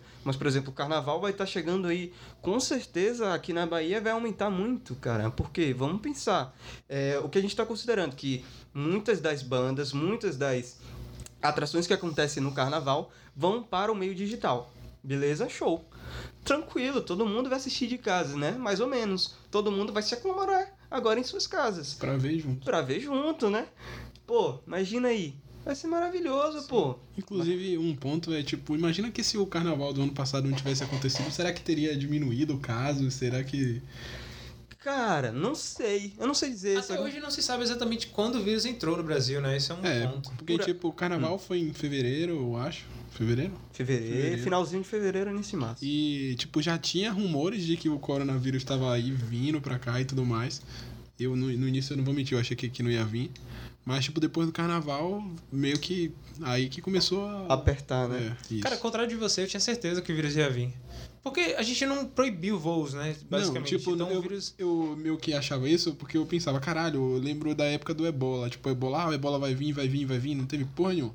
É, E mas na mesma, acho que foi na mesma época do É carnaval e tudo mais. tem uma questão é, de logística aí, na verdade. Porque, vamos lá, é, existe um motivo também para São Paulo ter sido a cidade com o maior número de casos. Porque além de ser uma cidade grande, exatamente, São Paulo é hub, hub de aviação. Que basicamente é o seguinte, quando você... Daqui de Salvador saem alguns voos, tipo, não para, exemplo, não para todo lugar, mas sai para Portugal, talvez, para Espanha, se eu não me engano. Pra Argentina também. Pra Argentina tal. Mas, exemplo, se você quer ir para os Emirados Árabes, você tem que ir para São Paulo e de São Paulo você sai. Uhum. Por uma questão de, de logística. Ao invés de você ficar saindo um avião de cada lugar, eu nem sei se os aviões, até os aviões maiores, como os A- A380, Boeing 747, Conseguem fazer isso. conseguem fazer esse trajeto e tal. É, além de você, ao invés de você sair um avião só de, de cada lugar, ter ter mais avião, mais gasto, você junta todo mundo num lugar só e você sai. Da mesma forma que a maioria das pessoas que vêm da Europa, que vêm da, da Ásia, até dos Estados Unidos, elas vêm, vão para São Paulo ou para o Rio de Janeiro e depois elas se distribuem pelo resto do país para onde elas estiverem indo. Uhum. Então, onde é que tem mais pessoas estrangeiras? Onde é que vão chegar os meus voos? Em Guarulhos, no Galeão, na Santos Dumont, em Congonhas. Sim. E onde é que vai, as pessoas vão ficar por pelo menos algum tempo nessas cidades? Então, E ainda mais que nessas cidades aumentou muito o carnaval nesse período, né? exatamente. E, e, e foi crescente aos anos. E aí você Exatamente. percebe que São Paulo teve tamanho do carnaval semelhante daqui, Rio de Janeiro É, também. sim, o carnaval de São Paulo estava tendo um daqui, exatamente. Então, é, é, era, no- era já esperado que São Paulo fosse, pelo menos a primeira cidade, a apresentar tanto o boom de casos quanto o primeiro caso. E também já era de se esperar que o vírus fosse chegar aqui, justamente porque a gente não proibiu voo nenhum. Lo- Quando estourou, estourou a gente, é, isolou, é, Wuhan, foi isolada, né? Mas a gente não. Mas teve o Ano Novo Chinês, algo, se não me engano, algo assim Sim. que eles, eles viajam bastante. E aí, enfim, o vírus foi colocado em outra cidade da China e, obviamente, ocorreram voos dessas pessoas de outra cidade da China para cá. E pronto. E aí, aí era, tipo, já era esperado que ia chegar aqui. É, então, eu não sei, acho que você ia falar, desculpa. Eu não sei se eu ia falar, não. Mas eu posso dizer. Eu ia falar o seguinte. Ele já não gosta de falar, então tá ótimo. O que eu ia falar, na verdade, é que... Eu ia mudar de assunto. Pode só, mudar, só um pode comentário. Cara, eu acho que é, é, o maior problema do Brasil. eu- em algum momento eu parei para pensar assim sobre diversos problemas do Brasil. Hum. Porque em algum momento eu me fiz a pergunta se eu iria, se eu tinha vontade de trabalhar fora do Brasil, de morar fora do Brasil. E, e em todos os problemas que eu vi no Brasil, eu sempre chegava no, no problema primordial que era a educação. Todos eles. De Uhum. economia, a, a saúde, qualquer, qualquer, qualquer é, setor que eu analisasse e que tivesse um problema, no fim, era, oh, desculpa, era sempre relacionado à educação. Literalmente sempre. Então, por que eu me fiz a pergunta do. Ou por que eu cheguei nesse ponto? Porque, como eu disse, eu tinha pensado sobre se eu queria. Trabalhar tudo bem, mas se eu queria morar fora do Brasil. Mas, obviamente, trabalhando, teria que morar fora do Brasil. Mas era nessa questão porque. O que acontece? Eu vejo que muitos dos nossos políticos Uhum. eles são. Não vou dizer que eles são completos ignorantes, mas que eles, eles não têm o menor discernimento de, de, uma, de algo, entende? Ele, digamos. ah, eles não se importam em ler, ah, em, ler mais sobre o que de fato os projetos de lei. Enfim, muitos deles não se importam ao ponto de, de realmente entenderem qual a função deles ali, entende? Sim. Então, o que acontece? Ah, por que a educação entra nesse ponto? Muitos de nós que eh, estamos prestes a, conseguir o, o diploma do ensino superior e muitos de nós e muitos de, de nós que éramos estudantes de universidade de colégios particulares que obviamente a maioria deles tentam entrar na universidade para poder ter, obter um diploma do ensino superior Uhum. a gente não quer saber de política vamos falar a verdade tipo, tipo não quer saber no sentido que a gente não quer entrar na política É, a gente não quer entrar. a gente não, porque é, a gente só escuta tanta coisa ruim, tanto. tanto é, como eu posso falar? Tanta. Ah, tanto processo, sabe, de favor, de, de corrupção, que a gente não sente a menor vontade de entrar. Não que a gente seja melhor do que ninguém, a gente não é. Obviamente, Sim. deixar claro isso. Com certeza. Mas, é, normalmente, as pessoas que a gente considera mais educadas, que são as pessoas que têm diplomas e tudo mais, que têm formação gigantesca, elas não sentem esse, esse apreço pelo mundo político. Então, o mundo político acaba sendo é, o, o meio de ascensão social e econômica de pessoas que não tem tanto conhecimento, ou pelo menos não se importa de ter tanto conhecimento. E aí o que acontece? A gente tem leis sendo, sendo é, votadas por pessoas que nem sequer se importaram de ler talvez o projeto de lei. Muitas delas, muitos dos políticos, dos deputados até, dos políticos que estão lá dentro da Câmara de Deputados e tudo mais, eles votam por é, pressão partidária, ou seja, o líder do partido fala, oh, você tem que votar desse jeito, ele vai lá e vota, ele, talvez ele nem tenha lido a, o projeto de lei, mas ele vai lá e vota porque o líder do partido dele quis. É bom pro partido, é bom para ele. Exatamente. E aí a gente bom chega pra... num ponto que uhum. a gente está tendo, a gente, no nosso nosso desenvolvimento está sendo decidido por pessoas que não, não fazem ideia do que eles estão fazendo e eles não dão a mínima. E aí, pessoas como eu, você e outras milhares de pessoas que, que obviamente, têm um certo discernimento, que procuram estudar, que procuram aprender mais sobre qualquer coisa, a gente vê o Brasil numa situação dessa e a gente não pensa em tentar melhorar o Brasil, a gente pensa em sair daqui. E o Brasil fica como? A mercê dessas pessoas. Sim. E aí, quem é que fica para lutar? As pessoas que não conseguiram, não tiveram acesso à educação, o privilégio de ter acesso à educação que a gente teve, e não tem, ou pelo menos não, não consegue ter acesso à educação, acesso a conhecimento. E aí eles ficam à mercê. E aí o Brasil fica estagnado. O Brasil, eu, eu, eu lembro de um, um, economista, acho que o Samidana, se não me engano, ele falou que o Brasil é o país do, do futuro há 40 anos. E a gente está lá ainda, entendeu? Sim. Então, quando eu me perguntei sobre se eu queria morar fora do Brasil, foi exatamente nesse ponto. Será, eu, eu, me, eu, senti num, eu me senti num, num processo de, será que eu tô lá, é, como será que eu tô abandonando o navio enquanto ele tá afundando? Sabe, será que no Titanic, será que o Brasil é o Titanic, eu sou os riquinhos que tô tipo no bote é, me salvando e tô deixando o resto do, do, do povo aqui tipo Sabe, que não tem condições exatamente, de ir não tem condições, lugar. se afogando. Eu que tenho condição de, de, de que tenho é, senso crítico para muita coisa, que pesquiso sobre muita coisa, que sempre tô lendo, sempre tô aprendendo sobre muita coisa. Uhum. Vou deixar essas pessoas aqui que basicamente não tem muita condição, até por tempo, porque elas sempre têm que estar trabalhando, Sim. não tem tempo para ficar estudando e tudo mais. É isso, tipo, eu, eu, tô, eu tô fazendo isso, tá certo que eu faça isso. Obviamente que eu não tô, não tô sendo contrário a você trabalhar fora do país, porque, pelo menos na minha área, as possibilidades no Brasil são baixíssimas, são Sim. pouquíssimas. Não tem terremoto, não, não precisa. Exatamente. é, é, mas esse é um dos pontos. Mas. Será que. Será que eu tô, eu tô abandonando meu país, sabe? Será que eu, eu tô deixando de fazer meu papel como cidadão, de tentar ajudar, de tentar melhorar, ou eu tô só ou eu, tipo, eu tô só aproveitando a minha oportunidade que é sair porque eu tenho oportunidade, então eu vou, entendeu? Então eu sempre eu tenho esse dilema comigo de caramba, eu posso até sair, mas eu pelo menos quero fazer alguma coisa para tentar mudar, entendeu? Eu quero fazer um pouquinho só de diferença.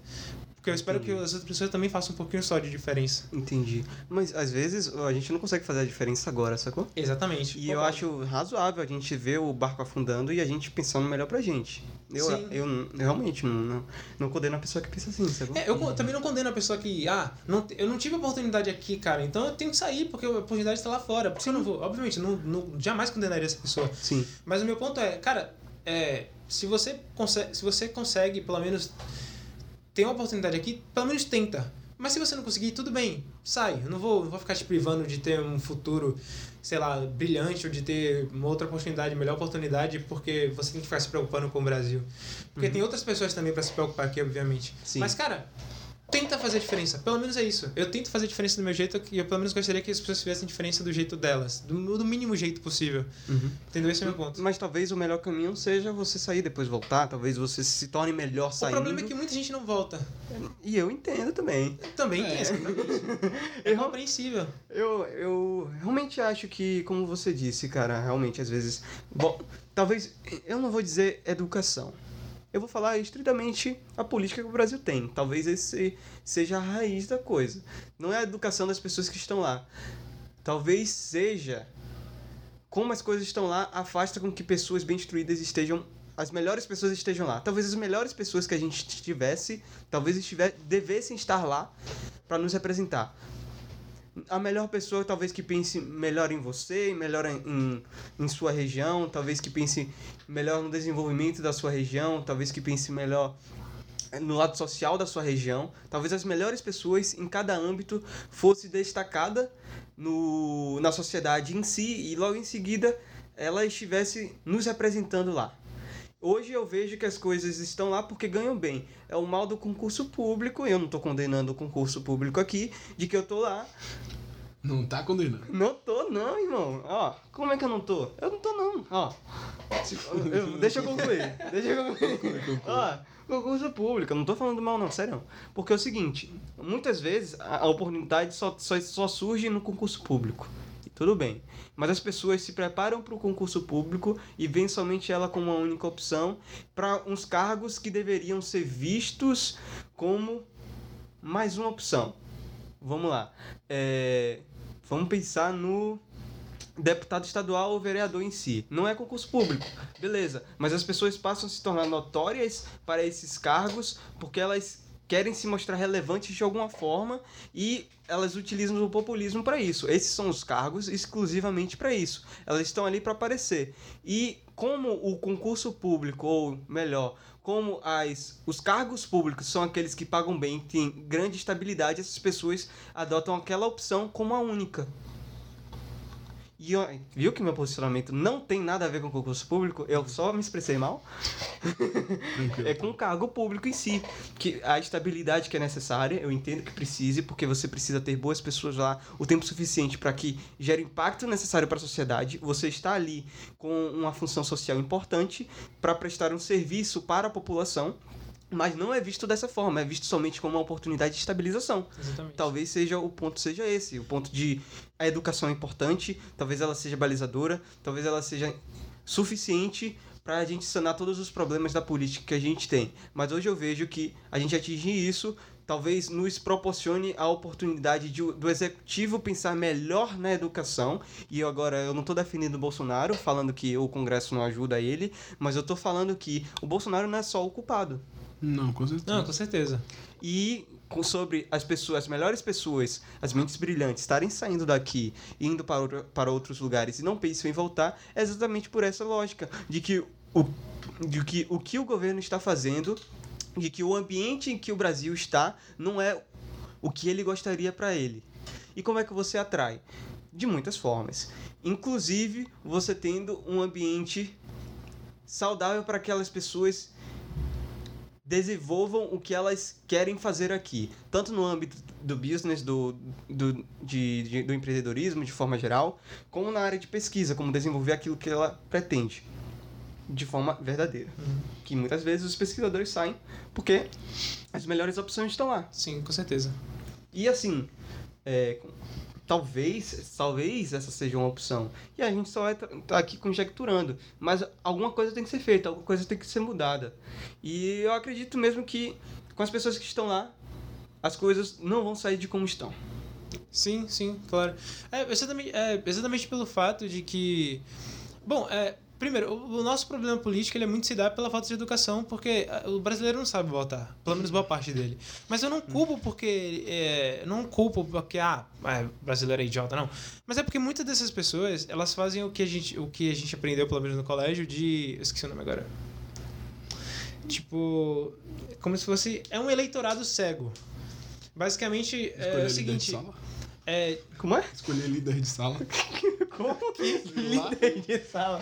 Basicamente, eu via um aumento nos pontos percentuais de aprovação do governo Bolsonaro exatamente pelo auxílio emergencial. Uhum. Então, basicamente, você, eu, eu falo o seguinte: você tá numa condição basicamente de miséria, e eu falo, ó, eu vou te dar. Prometo que eu vou te dar água, luz, comida, é, sei lá, saneamento.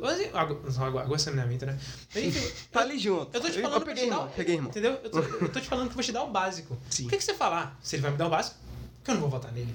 Então, por mais que ele. O, assim, digamos, se o Bolsonaro tivesse assim, ah, eu vou distribuir. Se o Bolsonaro, di- digamos, fizesse um. Qualquer político, na verdade, tivesse um plano assim, bom. É, todo mundo que. Todos os brasileiros vão receber mil reais por mês. Digamos que isso fosse possível. Hum. Só que aí o outro. É, isso é uma, uma, uma das coisas do plano dele. Só que aí do- é, tem outra, outra coisa no plano dele falando assim: ah, é, todo mundo que receber mil, no fim do ano vai ter que pagar 10 mil ao governo.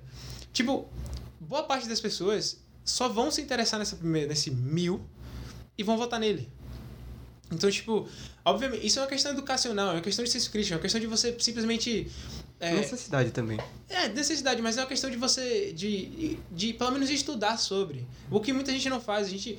A gente eu lembro que nosso, em 2010, o, eu, em 2010, a gente tinha 11 anos, Luciano. Eu lembro que o vereador de São Paulo mais votado foi o Tiririca. Irmão, você lembra o que ele fazia no, no, na, na, no, no horário eleitoral? Ele ficava cantando música, ele ficava. Eu não vi. eu não Nossa, sabia. era ridículo. Era ridículo, ele ficava fazendo piada. E a gente Sério? votou esse cara como. A gente não, no caso, mas a gente votou esse cara como, como deputado. E eu queria dizer logo aqui, que antes que você fique falando aqui, ah, que você, telespectador, tá? Fique falando, ah, Ouvinte. que não sei. É ouvinte, que você fique falando assim, ah, mas não sei o que, o governo Lula, papá. Cara, quando o Lula foi eleito pela primeira vez, eu tinha sete anos. Quando o Lula foi eleito pela segunda vez, eu tinha 11. Não, me desculpa. 13. Não, pera, foi 2006 que o Lula foi eleito. Ou não? Não, 2002. 2002, isso, desculpa. 2000 até desculpa, nossa, eu- 2012. horroroso. Errei, 2002 o Lula foi eleito pela primeira vez, eu tinha 3 anos. Hum. O Lula foi reeleito em 2006, eu tinha 7 anos. A Isso. Dilma foi eleita em 2010, eu tinha 11. E a, Lula, a Dilma foi reeleita em 2014 e eu tinha 15. E nenhum desses anos, nem eu, nem o Henrique, nem o Luciano, tínhamos idade pra votar. Então pare de colocar a culpa de PT, não sei o que, na gente. É isso, você tem na discussão. Só isso, né? eu só queria deixar claro essa matemática aqui básica. Então. Cara, a gente ah, falou muito de, de política hoje. Nem, Eu nem era, esqueci- eu acho eu que nem era o plano falar só de Realmente política. não era. Eu já esqueci. O é que Bolsonaro eu deve queria estar com, com a orelha coçando. a cabeça. Já deve estar lá ouvindo a gente com um caderninho, anotando assim, cara, tem como mudar aqui, aqui, aqui. Porque com certeza ele tá ouvindo a gente aqui. E aí, tio, Não, eu realmente não lembro o que a gente tava discutindo. Nem eu, cara. Mas a gente tava falando mal dele. Não, de- de- indiretamente. Ah, e essa. Jamais, desculpa, eu lembrei. jamais. Eu queria chegar no ponto de que a gente não tem projetos duradouros por isso. Porque a gente sempre tem um, um um novo governo de 4 em 4 anos. E o cara ele não tá preocupado em fazer um projeto que, sei lá, dure 20 anos. Ele tá preocupado em fazer um projeto que dure 4 anos. Ou pelo menos menos que isso. Porque ele não tá interessado num projeto duradouro que vai ficar para um outro para um outro político para ele continuar. Ele está interessado em se reeleger, então ele quer fazer um projeto básico. É exatamente por isso que muita eu, eu tenho um exemplo ótimo. Ah, fizeram um recapeamento na Silveira Martins e aí ah, teve uma parte da Silveira Martins que eles simplesmente não colocaram asfalto, não colocaram. Isso foi em 2019. Não, eles não colocaram asfalto, não teve asfalto. O asfalto só foi ser colocado duas semanas antes da eleição do ano passado. Pra ser lembrado, quem é visto. Exatamente. Quem não é visto não é lembrado. Ele não estava preocupado em fazer algo. ah, ele, ele não estava preocupado em fazer algo que, que fosse ficar para um outro político e tudo mais. Porque no fim, quem vai ser lembrado pelo ato vai ser o outro político, não ele. Mas sim, ele está preocupado em fazer algo que. ele está preocupado em fazer algo que as pessoas lembrem dele e que ou ele possa se tornar alguém lembrado para conseguir a reeleição, ou possa só se tornar alguém lembrado. Então, no fim, Ele quer ganhar o dinheiro. Exato, ele quer ganhar dinheiro. Então, no fim, a gente. O brasileiro, ele esquece que a mudança, muito parte dele, e ele tá sempre à espera de um, de um super-herói. Ele sempre tá à espera de alguém que vai resolver tudo, mas não é assim que vai funcionar. Nunca é assim. Exatamente. Então. E eu concordo. Agora vamos mudar de assunto, que a gente falou muito de A gente Bolsonaro, falou muito de Bolsonaro. falou muito mal Acho que a gente dele perdeu muito tempo falando do Bolsonaro. há algum tempo. Mas assim, o que eu queria falar com vocês é voltando àquele assunto do. Que eu acho legal aquele assunto do iPhone. Olá, Apple. Eu tô, eu tô querendo um iPhone aí. A gente, Basicamente. a gente, na verdade, a gente começou. Ah, porque a gente, isso foi um papo que a gente tava antes do podcast. Pois é. A galera tava, tá perdida. A gente nem O falou esquente, sobre iPhone aqui. Pois é, não, mas é porque eu realmente acho interessante o iPhone. Eu sei que a gente passou, passou de um papo maior. É, Acho que a gente perdeu muito tempo falando do Bolsonaro, a gente deu muito ibope pra ele. Com certeza. Pois é, coisa Mas, mais era, ele, mas ele mereceu ouvir. Coisa- ele é, tava fazendo Ele besteira anotou demais. todos, os- todos os problemas agora e vai mudar a partir de hoje. Se ele tiver, Inclusive, agradeçam a gente. se ele mudar alguma coisa, a culpa é de quem? Da gente. Obrigado. Exatamente. Valeu. Se o Brasil amanhã se tornar uma Suíça, tá- Se o salário mínimo ficar de 3 mil reais aí, pô, seria lindo. Nossa, o quê? Não faz. É, é, tá bom, tudo bem. É um sonho, né? É uma utopia. É igual a igualdade, é uma utopia. Mas sim, Fábio, o que, é que você quer falar sobre o iPhone? Não, eu só queria voltar é, àquele assunto que o mau posicionamento da Apple mesmo. Porque assim, não, é porque eu, realmente eu fico indignado como, como as coisas foram levadas pro Brasil, cara. E na verdade, é como as pessoas. Como as pessoas. Como as pessoas do. como as pessoas é, as empresas elas enxergam o Brasil de forma errada, sacou? No posicionamento mercadológico de forma geral, sacou? Porque a gente talvez não seja o principal cliente deles, talvez o Brasil não seja o principal local que eles vão vender as coisas que eles vendem. A gente Tal- também não pode julgar, né? não pode julgar o posicionamento dele de mercado, sacou?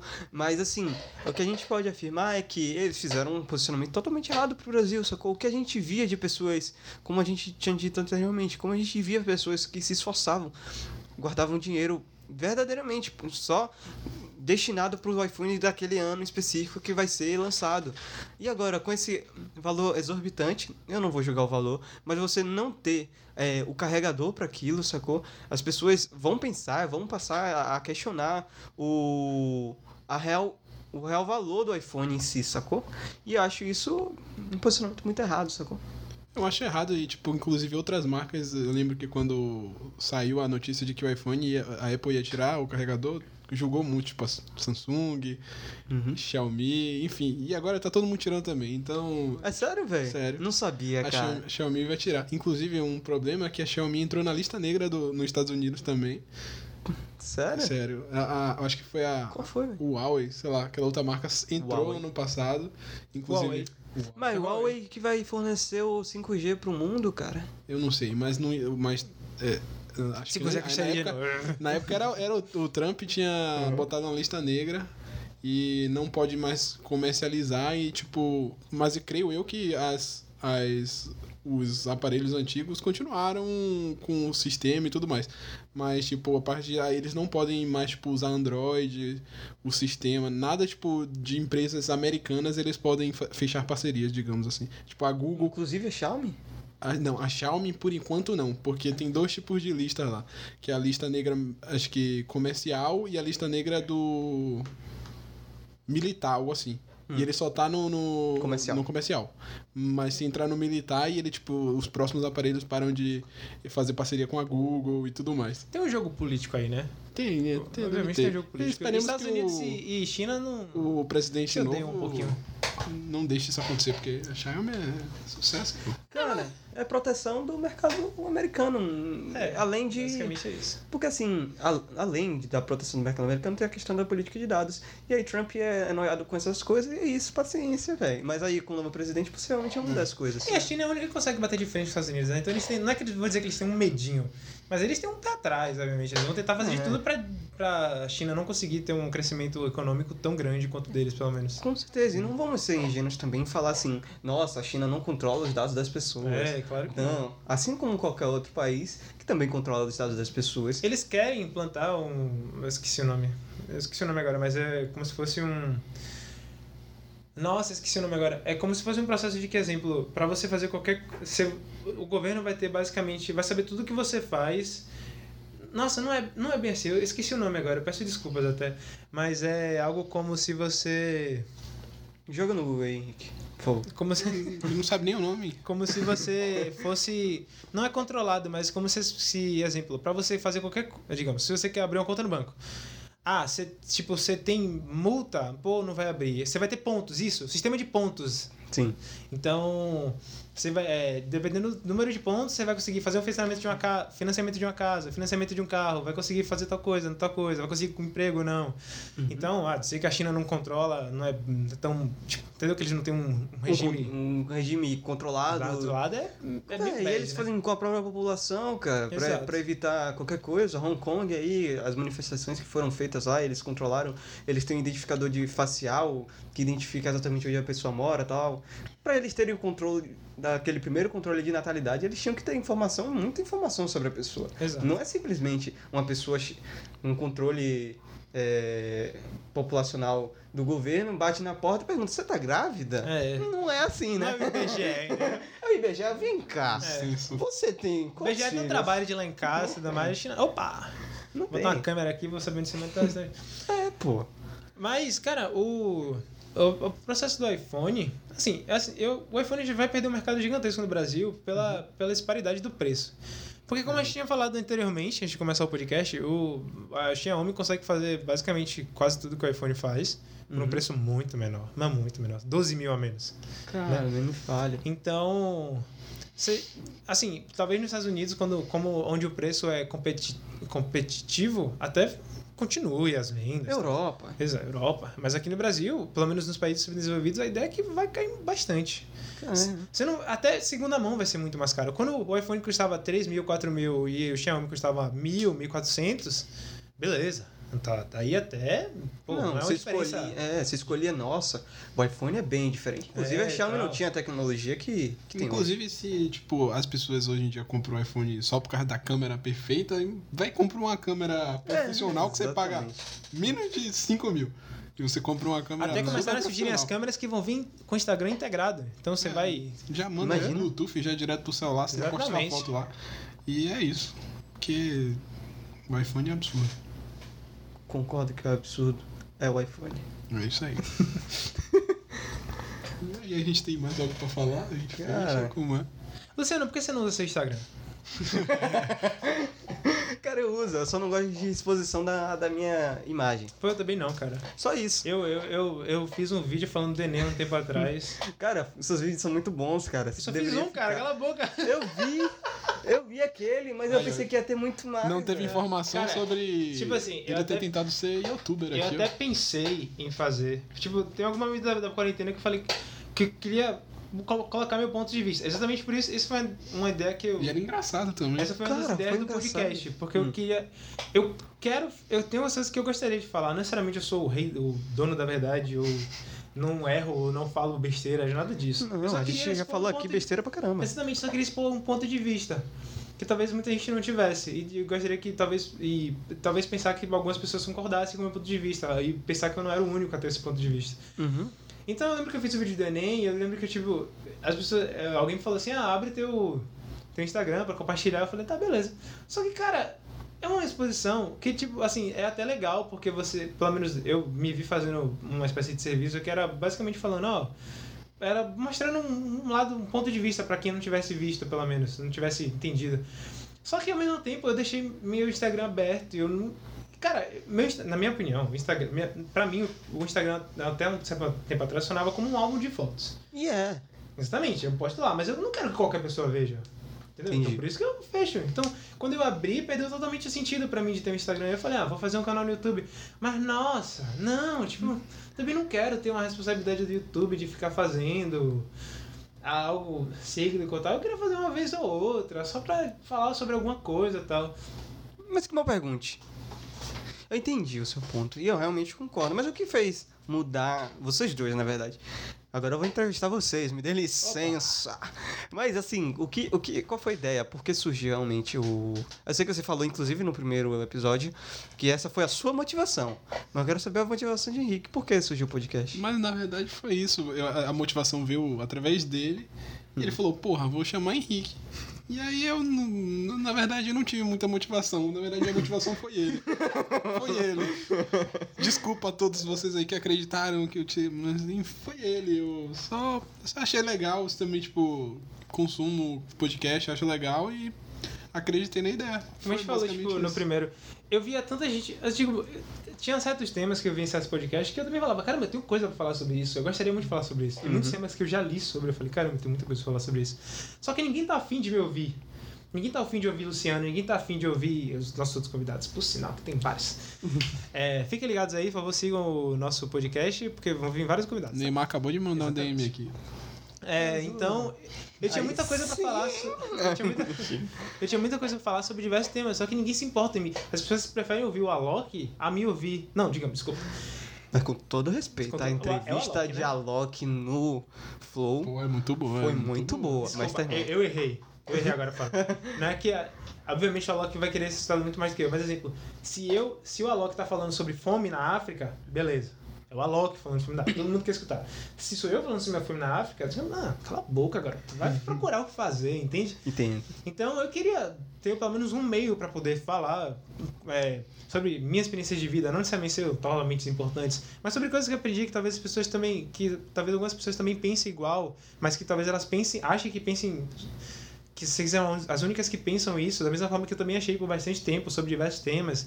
Eu queria ter um meio para fazer também pessoas como você, pessoas como outras pessoas que também estão para vir aqui, para falar também sobre coisas, sobre coisas que lições que tiraram. Nossa, eu queria muito falar com você do tema da bolha, da bolha social que a gente sai quando sai do Nossa. colégio e tal. A gente, a gente também podia, tipo, a- abrir espaço pra dar, tipo, ah, vamos chamar a Luciana aqui mais de uma vez. Ah, e, com certeza. com certeza. E é isso aí, porque a gente vai Então- conversar várias vezes com, com esse carinha aqui. É, tem muita coisa a falar, né? Como eu disse, a gente se conhece há bastante, bastante tempo. Tem muita coisa mesmo a falar, a gente viveu muita coisa junto e tal. Com certeza. Se, se a gente consegue fazer um só de história. É, exatamente. Nossa? Nossa, só de história. Muita história.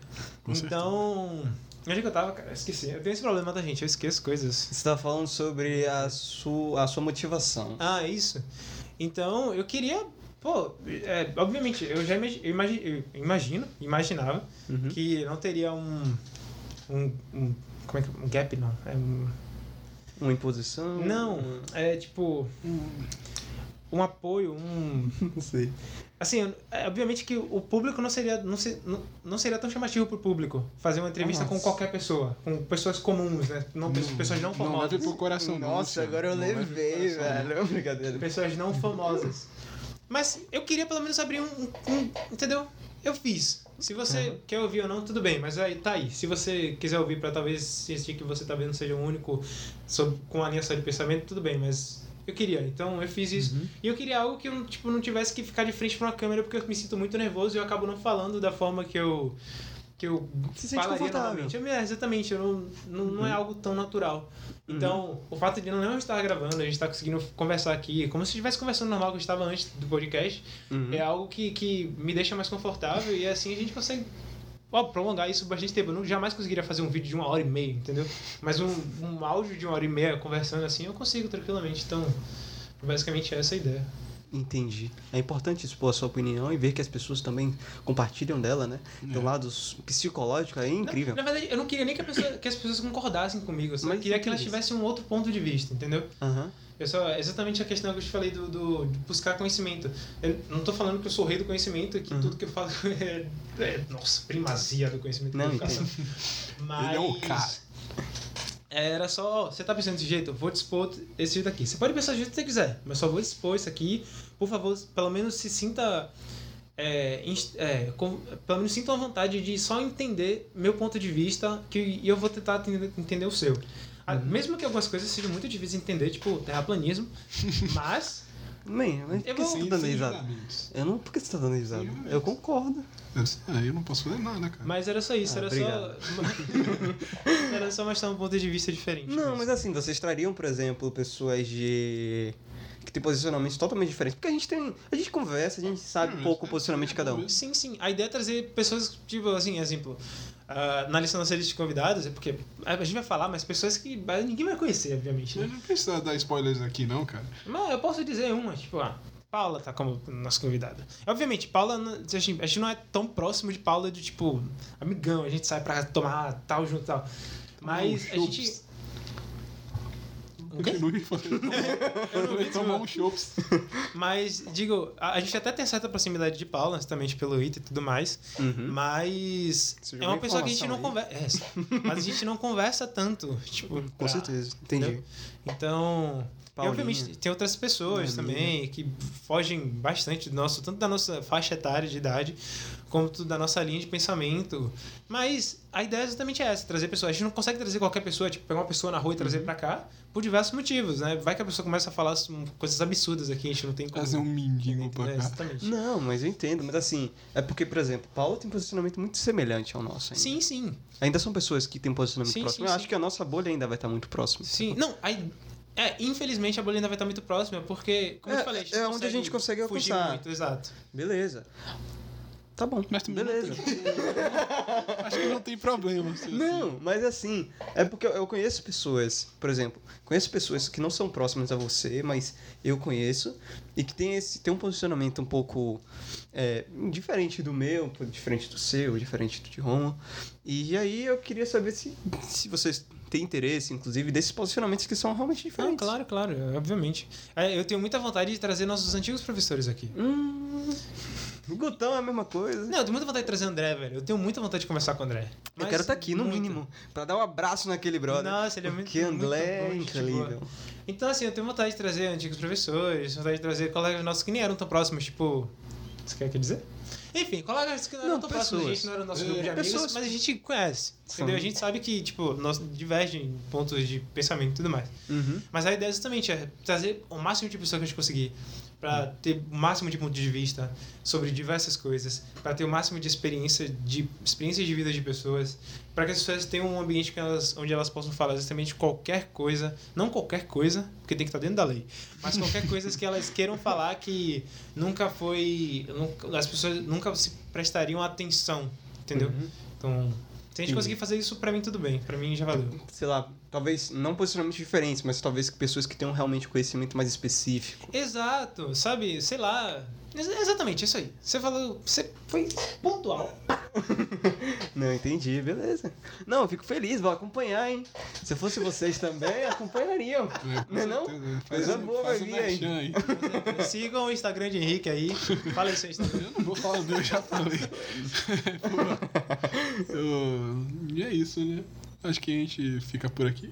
É, a gente fica por aqui e o Luciano fica mais uma vez convidado para mais com um certeza. é. A gente provavelmente vai fazer um papo foi outro. ótimo. Vamos- A gente provavelmente vai fazer um outro episódio com ele, porque literalmente a gente tem muita coisa pra conversar. Muita coisa. A gente viveu muita coisa. A gente pretende não, não ficar um muito no, no assunto político em todo o episódio, É, exato. A gente foi é- um atípico, Foi né? sem querer, mas também é o primeiro. Vocês têm que entender. É. A gente tá em fase de aprendizado. Tá ok? Teste, test drive aqui. Então é, É. isso. É, mal, viu, gente, se eu falando de política. Não é que eu só te- penso sobre isso, mas é porque. É, sei lá, eu me senti confortável e falei, mas muito obrigado Não, mas por tudo, eu certeza. queria agradecer. É, eu ser o primeiro aqui, eu me sinto lisonjeado, é um prazer. E que dê tudo certo pra vocês, cara, que mais gente tem aqui, tem interesse, que as pessoas também gerem, tenham interesse no conteúdo que vocês estão fazendo. It's such an honor have you here with you, wi- with us today. Ou seja, no bom português, gratidão. E- Valeu! Valeu! E é isso, muito obrigado pela sua audiência, muito obrigado pela sua atenção. Se É, você tá mais uma vez aqui, nos siga você é um no- guerreiro. Mais uma vez, nos siga no Spotify, no Deezer, no, no meio que você estiver É verdade, isso é aqui. porque no episódio passado a gente falou que só tinha Spotify, mano. Agora a gente ampliou nossos, nossos mares e estamos no Deezer também, talvez em outras plataformas daqui a algum tempo. E E é isso. é isso. Falou. Comer uma boa noite, uma boa tarde, um bom dia pra você que está ouvindo a gente de qualquer lugar deste mundo. Exatamente. Valeu. Da Jamaica até o Cabo Verde.